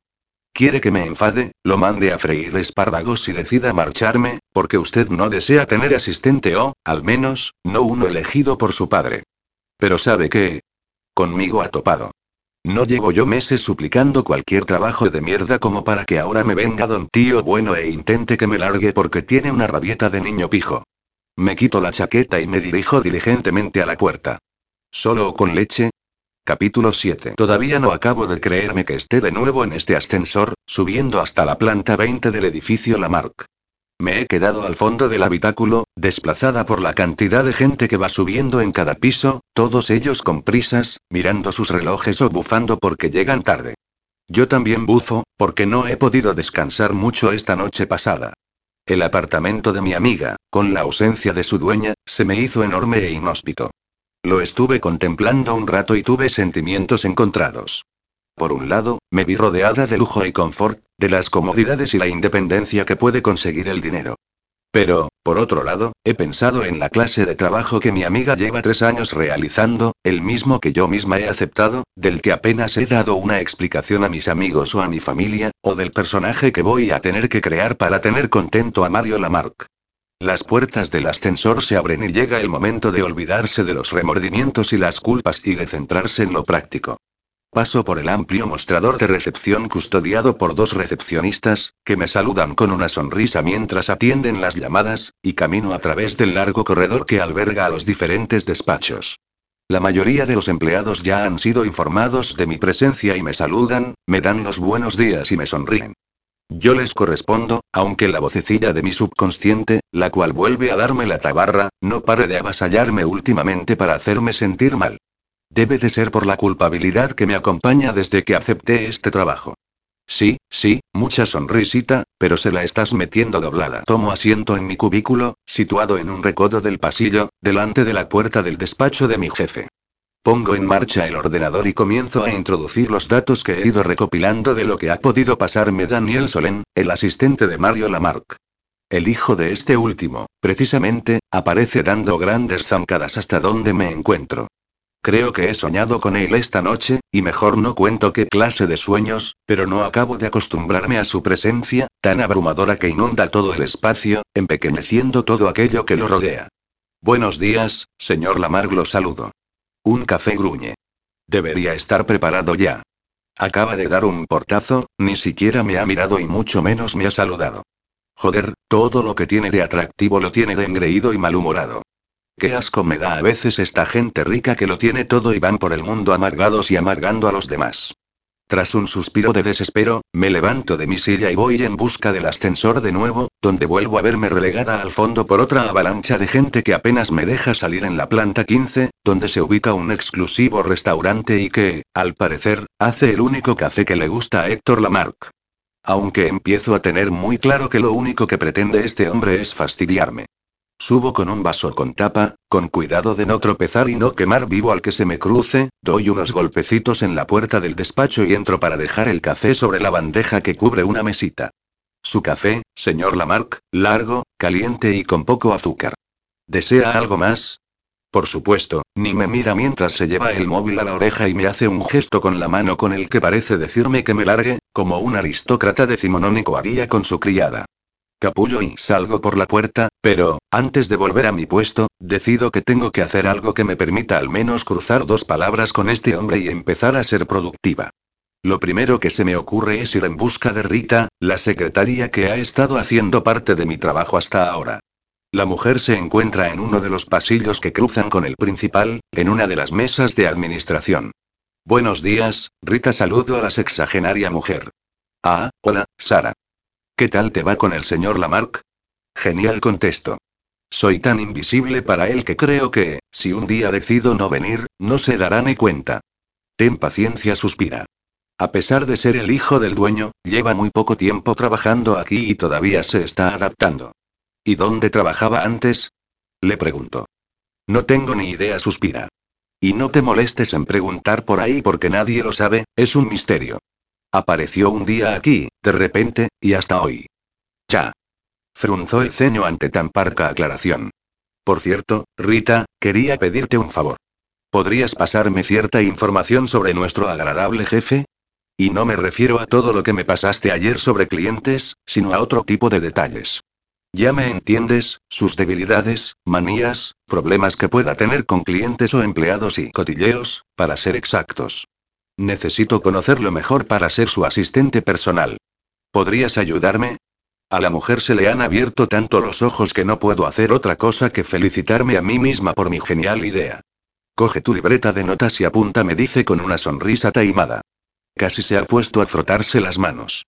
Después de unas cuantas anotaciones en mi libreta mientras Rita habla sin parar, vuelvo a mi puesto y, antes de comenzar a planificar el trabajo de mi jefe, hago una llamada que me ayudará a conseguir un punto más. ¿Es usted la señorita Sara?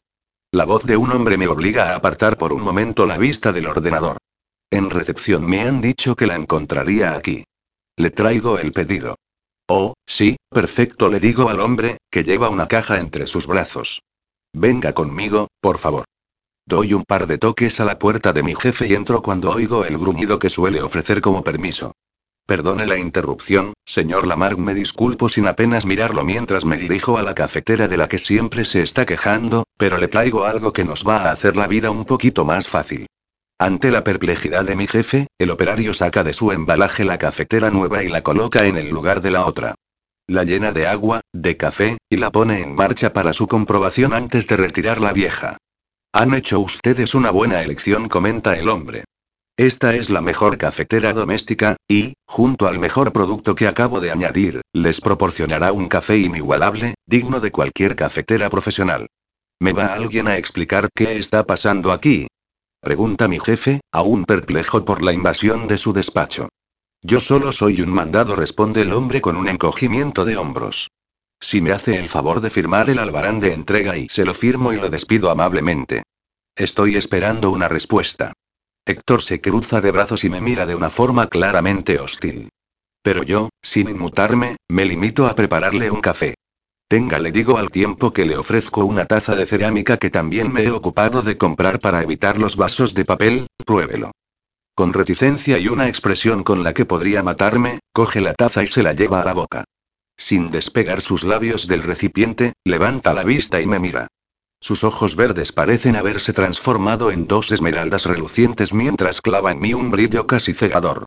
Sonrío muy satisfecha. Queda bastante patente que le ha gustado el café y que lo he sorprendido. Así que, a partir de ahora, va a tener que buscarse otra excusa con la que fastidiarme. Parece un café bastante aceptable, me dice sin embargo. Me quedo con las ganas de decirle que se ha bebido la taza entera para ser únicamente aceptable, pero me muerdo la lengua, cosa que me cuesta demasiado. Y ahora, mi querida asistente, haz el favor de volver a tu trabajo y a tu puesto. Tengo mucho que hacer. Parece que lo de darme las gracias ha quedado en el olvido. Por supuesto, señor Lamarck. Abro la libreta donde suelo apuntarlo todo y comienzo a leer en alto mis anotaciones. Tiene usted una reunión con el Consejo de Administración a las once y media. A la una tiene reservada una mesa para comer con los proveedores ingleses, a los que, le recuerdo, suelen gustarles las largas sobremesas, así que he retrasado su reunión de las tres a las cuatro y media. Le sugiero también que cancele la reunión con el comité ejecutivo hasta mañana, ya que, a última hora de la tarde, consta en su agenda personal que tiene una cita de índole particular. Vuelve a mirarme y levanta las dos cejas a la vez en esta ocasión.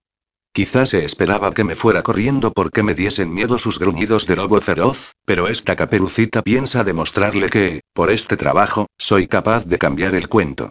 Por cierto, le digo antes de que hable él, si necesita ayuda para comunicarse con los ingleses, no dude en pedírmela. No tengo ningún problema con el inglés refunfuña. Pues entonces, vuelvo a mi puesto. Me doy media vuelta y me dirijo a la puerta. Si me necesita, ya sabe dónde encontrarme. Y cierro la puerta antes de darle tiempo a que me eche él. De vuelta a casa es cuando siento el cansancio del día. Y no me refiero a cansancio físico, sino a la tensión que he ido acumulando a lo largo de la jornada. Aparte de llevar a cabo un trabajo que requiere de mi absoluta dedicación, me paso cada minuto libre pensando en cómo hacerlo para que Héctor Lamarck me tenga por alguien de su confianza. No deja ni que me acerque a él, apenas me dedica dos palabras seguidas y cada vez que entro en su despacho me mira como si mi presencia lo incorriase. Además, su padre espera un primer informe de mi parte para el que me dio dos semanas de tiempo y los días van pasando, pero no puedo estrujar más mi cerebro. Cuando entro en el apartamento, lo primero que hago es deshacerme de los malditos zapatos de una patada, como hago todos los días, antes de tirarme en el mullido sofá del salón. Pero hoy no me da tiempo a hacerlo porque me he quedado quieta en mitad de la estancia. Oigo un sonido que proviene del baño que, en un principio, me asusta, pero solo unos segundos después sé que se trata de la vuelta de mi amiga. Patty. Me lanzo sobre ella, que sale envuelta en un albornoz, y a punto estoy de ponerme a llorar. A pesar de que nuestro reencuentro es algo reciente, la he echado mucho de menos. Me he encontrado muy sola, en esta casa, en el trabajo, sin un resquicio de mi vida anterior a la agencia. Ella es, ahora mismo, lo único que me vincula a mis dos vidas. Qué bien que has vuelto. Sí, ya era hora, sonríe mientras corresponde a mi abrazo. Estaba deseando que me lo contases todo en persona. Tira de mí y me arrastra al sofá, donde nos sentamos. He estado muy preocupada, Sara suspira. No hacía más que pensar en lo que podrías estar metida por mi culpa, en que fui yo quien te convenció, en que podrías tener problemas con el cliente o con la propia Tania y basta, Patty la interrumpo. Ya te he estado poniendo al día por teléfono, para que no te preocuparas, y te lo confirmo. No debes preocuparte, y mucho menos culparte. Encontrarte fue una suerte, porque voy a ganar dinero, bastante dinero y, mucho dinero, por hacer un trabajo que nada tiene que ver con lo que soléis hacer para la agencia. Me siento como si de verdad trabajase de asistente personal, porque es eso lo que estoy haciendo. Mientras espías al hijo de Mario Lamarck me corta. Solo tengo que estar pendiente de su agenda, la tranquilizo. Y, poco a poco, intentaré que confíe un poco más en mí para poder saber qué intenciones tiene con respecto a su futuro en la compañía. Nada más, Patty, de verdad. Ojalá tu primer cliente sea tan fácil como parece, vuelve a suspirar. Va a ser el primero y el último sentencio. Con el dinero que gane en este trabajo, podré comprarme mi propia casa y dedicarme, con tranquilidad, a buscar un empleo que me satisfaga de verdad. Mi amiga compone una expresión que parece estar cargada de culpabilidad y tristeza. Se ha desmaquillado y su pelo está todavía húmedo y desparramado por la espalda, pero, aún así, sigue siendo una mujer preciosa. ¿Qué ocurre, Patty? Nada. Un nuevo suspiro. Espero, de corazón, que te sucedan así las cosas, pero no puedo evitar pensar en lo que yo misma me prometí en su momento. Me dije que solo acompañaría a un cliente, máximo dos, pero, pronto, vinieron unos detrás de otros, muy seguidos, y no paraba de ganar un dinero que me hacía demasiada falta. Más tarde, pensé en términos de tiempo. Solo serán unos meses, un año, dos y al final, compruebas que solo necesitas un par de meses para ganar lo que ganarías en un año en un trabajo normal, y piensas. Para que me exploten y siga teniendo que privarme de tantas cosas, pues que sigan explotándome, pero a cambio de un montón de pasta. El dinero es importante, Patty, pero no tanto como tú lo cuentas. Observo más detenidamente su tez pálida y sus bonitos ojos verdes, más apagados que de costumbre. ¿Te ha ocurrido algo en este viaje? ¿Tu cliente no te ha tratado bien? Ni mejor ni peor que los demás, contesta mientras se reclina en el sofá y mira hacia el techo. No sé, supongo que pensar en ti me tuvo más preocupada de la cuenta y al banquero no le pasó por alto. El último día sugirió que compensara mi desgana con y un poco de cariño. Joder, murmuro. Le tomo las manos y contemplo su expresión cansada, aunque procura cambiarla enseguida por otra más despreocupada. ¿No podrías tomarte unos días de descanso? No. Se encoge de hombros. Ya oíste a Tania, lo falta que estaba de personal. Mañana mismo salgo de viaje a Palma de Mallorca con un importante empresario alemán. Al menos, esta vez, estoy más cerca. ¿Estarás fuera muchos días? Pregunto Alicaída por saber que vuelve a dejarme sola. Eso nunca se sabe. Pero entonces, cuéntame, dice algo más animada. ¿Qué tal con el ermitaño Mario Lamarck? Me dio una primera impresión un tanto seca y borde, le explico. Pero luego me di cuenta de que iba al grano, no utilizaba artimañas ni subterfugios, y fue sincero. No es Mr. Simpatía, pero creo que nos vamos a entender bien. ¿Y con su hijo? La verdad es que he oído hablar algo del padre, pero no de él. El hijo ya es otro cantar, le digo. Su padre da la sensación de ser borde. Su hijo, directamente, lo es. Por un lado, es mejor así, replica mientras se levanta del sofá. Cuando son demasiado cariñosos, te da más pena dejarlos. ¿Te parece que haga unos cuantos gofres caseros con chocolate negro? Cambia radicalmente de tema mientras la sigo hasta la cocina. Eso ni se pregunta, le contesto. Omito comentarle que, aunque mi jefe no sea nada cariñoso, se ha colado en mis pensamientos y en mis sueños como un poco de agua que cae en tierra reseca. Si hubiese sido amable conmigo y, prefiero no pensarlo. Me convenzo diciéndome que únicamente me pasa porque llevo demasiado tiempo sin sexo y Héctor Lamarck está demasiado bueno.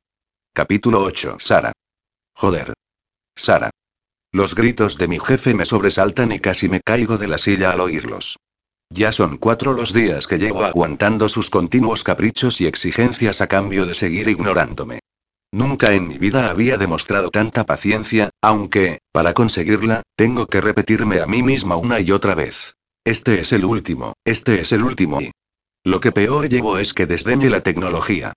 Tiene un intercomunicador y un teléfono directo, pero ¿para qué usarlos? Teniendo unas buenas cuerdas vocales y me levanto con rapidez, tomo la agenda y el bolígrafo y me presento ante él.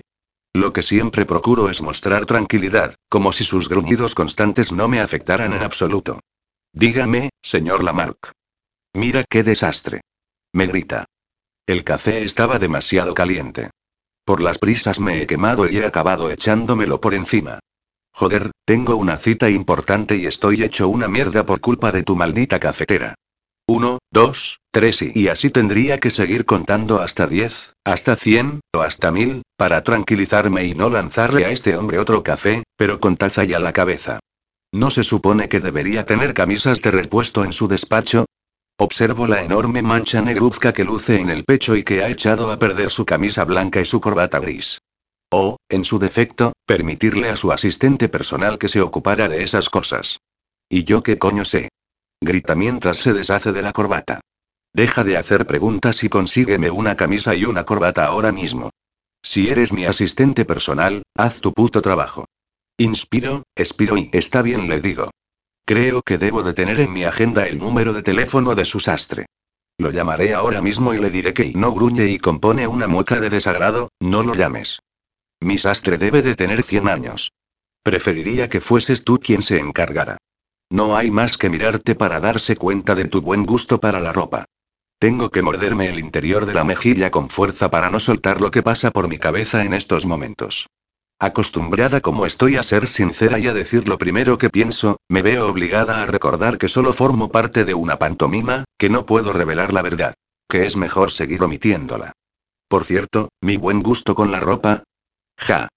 Debería haberle contestado que todo mi vestuario ha sido seleccionado por Tania y Patricia, directora y empleada respectivamente de una agencia de señoritas de compañía, puesto que mi gusto y mi economía no habrían dado ni para lo más básico de un fondo de armario. Jamás podría haberme permitido la colección de trajes, blusas y zapatos que luzco a diario en el trabajo. Pero él sabrá su talla y sus medidas, le digo en un último intento por disuadirlo. Mi experiencia con la ropa de hombre se limita a las veces que acompañé a Sebas a comprarse vaqueros y sudaderas en época de rebajas. Seguro que tú aciertas con la talla. Me lanza una sonrisa de las suyas, de esas que te bajan las bragas, y, a continuación, da una vuelta sobre sí mismo para que admire sus perfectas medidas. Alguna experiencia tendrás en tallas masculinas. Está bien, contesto resignada. Haré lo que pueda. Vale, repone satisfecho por su manipulación descarada. Puedes utilizar la misma tarjeta de crédito que usaste para comprar la cafetera. Y date prisa, tengo una cita muy importante. Este hombre tiene un don. El de hacer que babee por él al mismo tiempo que consigue provocarme unas enormes ganas de tirarlo por la ventana. Lo mismo me excita que me cabrea con un intervalo de medio segundo. Con celeridad, bajo hasta la calle, cojo un taxi y me dirijo a una de las zonas más exclusivas donde poder comprar prendas de firma, conocimiento que pude adquirir gracias a la única ocasión que acompañé a Patricia en busca de algunas cosas que faltaban en mi vestuario. Por instinto, entro en una de las tiendas cuyo escaparate me da mejor impresión. Usted dirá, señorita. Me atiende un elegante empleado y me ofrece su ayuda, algo que le agradezco de corazón. Tras mostrarme todo un arsenal de ropa carísima de hombre, me decido por adquirir media docena de camisas y corbatas para que mi jefe tenga de repuesto en su despacho. Incluso, con la colaboración del vendedor, me arriesgo a evitar las clásicas blancas y las elijo en diferentes tonos, unos más claros y otros más intensos. Y lo mismo hago con las corbatas, que escojo en colores más alegres o estampados geométricos, más llamativas que las lisas o de rayas que suele lucir y que parecen de mi abuelo. Por cierto, me gusta la nueva experiencia de gastar sin preocuparme por los fondos de la tarjeta, aunque no haya sido para mí. Un regocijo inexplicable me inunda al pensar que me estoy gastando a manos llenas la pasta de mi jefe. Que se joda. Seguro que se lo gastará en cosas peores que en ropa. Una vez de vuelta, en el despacho de mi jefe, este sonríe al ver la ropa que he comprado y que me estoy dedicando a guardar en uno de sus armarios. Sobre todo, le llama la atención la que he escogido para vestirse en este momento. ¿Lo ves? Me dice. Ya te dije que tenías buen gusto. Creo que viste usted demasiado clásico para su edad. Le digo esto mientras dejo sobre sus manos una camisa en color gris oscuro y una corbata en un brillante violeta, conjunto que vi en el escaparate y que pensé que le sentaría de fábula a Héctor Lamarck. Me alegro de haberle servido de ayuda. Me dirijo hacia la puerta cuando entiendo que no me va a necesitar más. Un momento, Sara. Me ha nombrado en un tono tan serio que frenó de golpe sobre la alfombra que cubre parte del suelo. ¿No piensas ayudarme? Lo contemplo en mitad del despacho, con las prendas aún colgando de sus manos y una expresión burlona que empiezo a conocer demasiado. Creo que ya es usted mayorcito para vestirse solo, le digo. Sí, es cierto, responde todavía con su gesto socarrón. Pero también podría recordarte que te pago un más que generoso sueldo de asistente. Habla mientras se desabrocha la camisa manchada y se la saca por los brazos. O tal vez resulta que tienes miedo a verme en camiseta. No digas sandeces, replico aliviada al comprobar que no va a quedarse desnudo de cintura para arriba. Claro que la camiseta blanca ajustada de manga corta que se pega como una segunda piel a su cuerpo moreno y musculoso me deja la boca tan seca como si acabase de tragarme un puñado de arena. Traiga para acá la dichosa camisa. Me coloco a su espalda y lo ayudo a introducir las dos manos a la vez en las mangas. Le acomodo la prenda sobre los hombros mientras él comienza a abrochársela y yo intento obviar la imponente anchura de su espalda. Después, me coloco de nuevo delante de él para ayudarlo con los botones y con el nudo de la corbata. Por suerte, hacer nudos de corbata formó parte de las clases de Patty. Mantengo la cabeza inclinada hacia abajo y los ojos clavados en el movimiento de mis manos, pero, aún así, siento su verde mirada clavada sobre mí. Empiezo a temer ponerme demasiado nerviosa y que él pueda oír los fuertes latidos de mi corazón. Lo tengo tan cerca que siento su tibio aliento en mi frente y en mi pelo. Su rico y picante aroma inunda mis sentidos y me envuelve en un manto de deliciosa sensualidad. El simple roce de la tela en mis dedos, su tacto y el crujido que emite hacen que mi mente evoque la imagen en la que mis manos lo despojan de su ropa, lentamente, prenda a prenda, hasta dejarlo totalmente desnudo, con su morena piel expuesta a mis ávidos ojos y ya está. Soy capaz de pronunciar esas dos palabras porque acabo de soltar el aire que se me había acumulado en los pulmones. Listo. Ahora he de irme. Él mismo se pone la chaqueta del traje. Como te he dicho, tengo una cita importante. A punto estoy de soltarle algo bastante desagradable. Como este hombre suele hacer, ha conseguido que me excite y lo desee justo antes de que me apetezca escupirle. ¿De verdad? ¿Ni un simple gracias? Me recompongo al recordar que yo no estoy aquí para caerle bien a mi jefe o que él me caiga bien a mí, ni siquiera soy su verdadera asistente. Estoy aquí para averiguar cosas sobre él, para saber qué piensa hacer con respecto a la compañía y a su padre. Ha llegado el momento de comenzar con mi cometido. ¿Qué clase de cita tiene usted tan tarde? Le pregunto con aire inocente. ¿Y con quién? En mi agenda solo me consta como cita personal. Héctor Lamarck se detiene antes de agarrar el pomo de la puerta. Gira sobre sus talones y camina hasta ponerse a un palmo de distancia de mi cuerpo. Sonríe, aunque mejor podría decirse que compone una mueca cínica, y coloca un mechón de mi pelo detrás de mi oreja. Inmediatamente, mi cuerpo reacciona, se emblandece, se afloja, y parece quedarse sin huesos, maleable, como de plastilina. Lo siento, cariño me susurra de forma íntima y sensual, acercando demasiado su boca a la mía, pero esa es una información a la que tú no tienes acceso. Se gira de nuevo, abre la puerta y se marcha.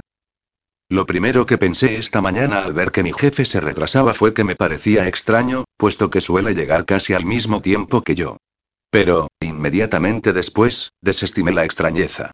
Ayer tuvo aquella cita que no cesó de tachar de súper importante y que empiezo a pensar que nada tuvo que ver con la compañía o con la novia que mencionó su padre. Este tipo no parece de los que se van a casita después del trabajo o quedan con su chica para ir a pasear. Y lo que estoy viendo ahora mismo me lo confirma. Héctor Lamarca acaba de aparecer y se dirige hacia mi puesto y su despacho y con gafas de sol. Sí, sí, a las 10 de la mañana y en el interior del edificio. Con premura, me levanto de la silla y voy corriendo a abrirle la puerta, no sea que no vea ni el pomo. Me dirijo hacia su mesa, cojo la taza de café que le tenía preparada y tiro su contenido por el desagüe de su lavabo. A continuación, le hago otro café y coloco la taza sobre el posavasos de su mesa. Buenos días, señor Lamarck. Dentro de 20 minutos tiene una importante visita que... Lo sé, lo sé, gruñe. Sin quitarse las gafas oscuras, coge la taza de café y se la bebe como si fuera néctar de dioses. Vuelvo a mi puesto y no tardo ni cinco minutos en sobresaltarme por otro nuevo grito. Sara. Sara. Ven a mi despacho inmediatamente. Cojo libreta y lápiz y me presento ante él antes de que termine de pronunciar la última palabra. Dígame, señor Lamarck. Cancela la visita, me dice recostado en el respaldo de su sillón. Me duele mucho la cabeza. Tengo náuseas y me encuentro fatal. No me extraña más Curio. Con las ojeras que se calza, debe de haber empalmado una noche loca con venir al trabajo. Tal vez me vendría bien algo de comer, murmura, para asentar este estómago que no para de darme saltos. Lo que me faltaba, tener que pedirle comida a domicilio. Me dan ganas de preguntarle qué podría apetecerle en este momento, si sucio caviar. Puedo bajar a por un bocadillo, me ofrezco, sin embargo. Cualquier cosa me sirve, dice con esfuerzo. Lo que sea que me quite esta puta sensación de náusea. En ese momento, se deshace de las gafas de sol y, aunque no mira a ninguna parte, puedo ver su rostro. Está realmente pálido y unas grandes ojeras rodean sus ojos, apagados y enrojecidos. Siento un instante de lástima al contemplarlo tan desmejorado, pero ese sentimiento desaparece rápidamente cuando lo imagino toda la noche en una fiesta privada, rodeado de chicas playboy, bañándose en champán francés, bebiendo sin control y esnifando cocaína con billetes de 100 euros. Aún así, hago lo que puedo por ayudarlo a pasar la resaca y el malestar. Espere un segundo, señor Lamarck. Voy en busca de mi bolso y cojo una caja de pastillas que me sirven para casi todo, desde la jaqueca hasta el dolor de ovarios. Tenga, tómese dos de estas. Le pongo un vaso de agua en una mano y las pastillas en la otra. Mientras se las toma, cierro las persianas venecianas de sus ventanas para dotar al despacho de la oscuridad necesaria y únicamente dejo encendida una pequeña lamparita que hay junto al sofá de piel y el mueble bar. Procure estar un rato en silencio, le digo. Y no se preocupe por nada. No solo cancelaré la siguiente visita, sino el resto de su agenda de la mañana. Si se encuentra mejor al mediodía, retomará sus obligaciones poco a poco. Tampoco le pasaré llamadas. Recuerde que soy su asistente y puedo arreglármelas bastante bien. Cierro la puerta, me siento en mi sitio y continúo con mi tarea. De nuevo, las gracias han brillado por su ausencia. Hoy también me sobresalta la voz de mi jefe, pero no porque sea en forma de gritos, sino porque la oigo a través del intercomunicador. Sara, he de hablar contigo. Ven a mi despacho, por favor. Estoy flipando. Es la primera vez que lo oigo a través de un aparato que había llegado a creer de adorno. No es para exigirme un café, un bocadillo, una corbata nueva o papel para la impresora, y además, con modales. Inaudito. Creo que he sabido desde el principio que lo único que ha pretendido este hombre exasperante con sus continuas y absurdas exigencias ha sido aburrirme, cansarme y molestarme para que dejara el trabajo. Pero, olvidando en casi todo momento por qué estoy aquí, simplemente por amor propio, decidí desde el primer instante que este puesto sería para mí. Llevo demasiado tiempo oyendo excusas para no contratarme para que ahora venga uno de esos tíos ricos a obligarme a rendirme sin luchar, por muy bueno que esté y por mucho que mi corazón se dispare cada vez que lo tengo delante. Qué mala combinación tener un jefe guapo y sexy pero tan capullo que no llegas a tener claro si disfrutas más soñando que te lo tiras o que lo tiras a él por una ventana. Doy unos toques en la puerta y entro. Dígame, señor Lamarck. Héctor se levanta, rodea la mesa y se apoya en el filo, de la misma forma que me recibió la primera vez, aunque me fascinan algunas diferencias que observo. En primer lugar, su atuendo. Parece ser que, desde mis aportaciones de ropa nueva, cambió desastre y ahora luce más moderno y juvenil, aunque siga vistiendo caros trajes a medida. Y, en segundo lugar, su expresión. Ya no exhibe aquella sonrisa socarrona con la que parecía reírse de mí en todo momento. Ahora, tanto sus ojos como su boca parecen ir acordes y expresan un poco más de sinceridad. En primer lugar me dice, quiero pedirte disculpas por mi comportamiento durante todos estos días. Como bien dijiste en nuestro primer encuentro, lo único que buscaba era que te hartaras y te fueras, porque la relación con mi padre y... Gracias, señor Lamar lo interrumpo, pero no tiene que darme explicaciones.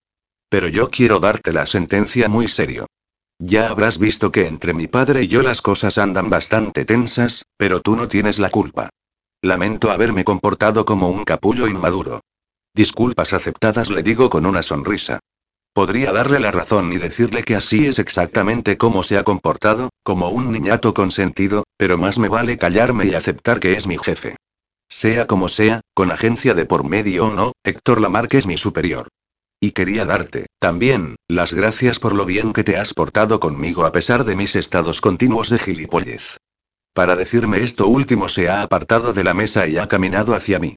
¿Por qué tiene que acercarse tanto? Emana un olor tan rico y personal, a perfume caro y a él mismo, que creo que nadie en el mundo huele así. Solo él. No importa. A pesar de la incomodidad de su cercanía, sonrío de nuevo para hacerle saber que lo mejor es correr un tupido velo. No voy a decirle que más de una vez me he quedado con las ganas de darle un puñetazo por tratarme de forma tan despectiva. Tengo que admitir que no te quería aquí, conmigo prosigue, porque no deseaba darle la razón a mi padre, pero no es justo que tú pagues por nuestros desencuentros paternofiliales. Y ha llegado el momento de reconocer que te necesito. Un poco más y me explota el corazón al oírle decir las dos últimas palabras. Te necesito y entiendo que lo dice en términos laborales, pero, aún así, me ha encantado oírselo decir. Soñar un poquito no hace daño a nadie. La pobre Rita continúa llevaba mi agenda de una forma un tanto y me muestra una antigua agenda en cuya cubierta puede verse con claridad en números plateados año 2010. Un tanto arcaica río. Lo sé, por eso he ido actualizando todos sus datos en mi ordenador. Y por eso, seguramente, me contrató su padre. Si no te importa, añade, querría que llevaras también algunos asuntos personales, como visitas médicas, eventos familiares o fechas importantes y, por supuesto. ¿No es eso lo que hacen los asistentes personales? Pregunto con un deje de diversión. Cierto sonríe. Además, en este instante espero la visita de unos clientes muy importantes. Son alemanes y todavía estoy tratando de aprender el idioma. ¿Podrías atenderlos conmigo? Me tiene a su entera disposición, le digo, encantada de poder comenzar con un trabajo más parecido a un empleo normal. Mi mente parece querer olvidar la mayor parte del tiempo el motivo de encontrarme trabajando aquí, ayudando a crearme la ilusión de que soy, realmente, la asistente personal del director general de una gran e importante multinacional. Cuidado con esa afirmación, me dice mientras hace brillar sus ojos verdes, o me la tomaré al pie de la letra. Por fortuna, el sonido del teléfono me salva de tener que contestar alguna estupidez o, con más seguridad, demostrar que no tengo ni una mínima respuesta coherente que ofrecer. A no ser algo así como, aquí me tienes, guapo, para hacer conmigo lo que te dé la gana. Ya vuelvo a soñar despierta y,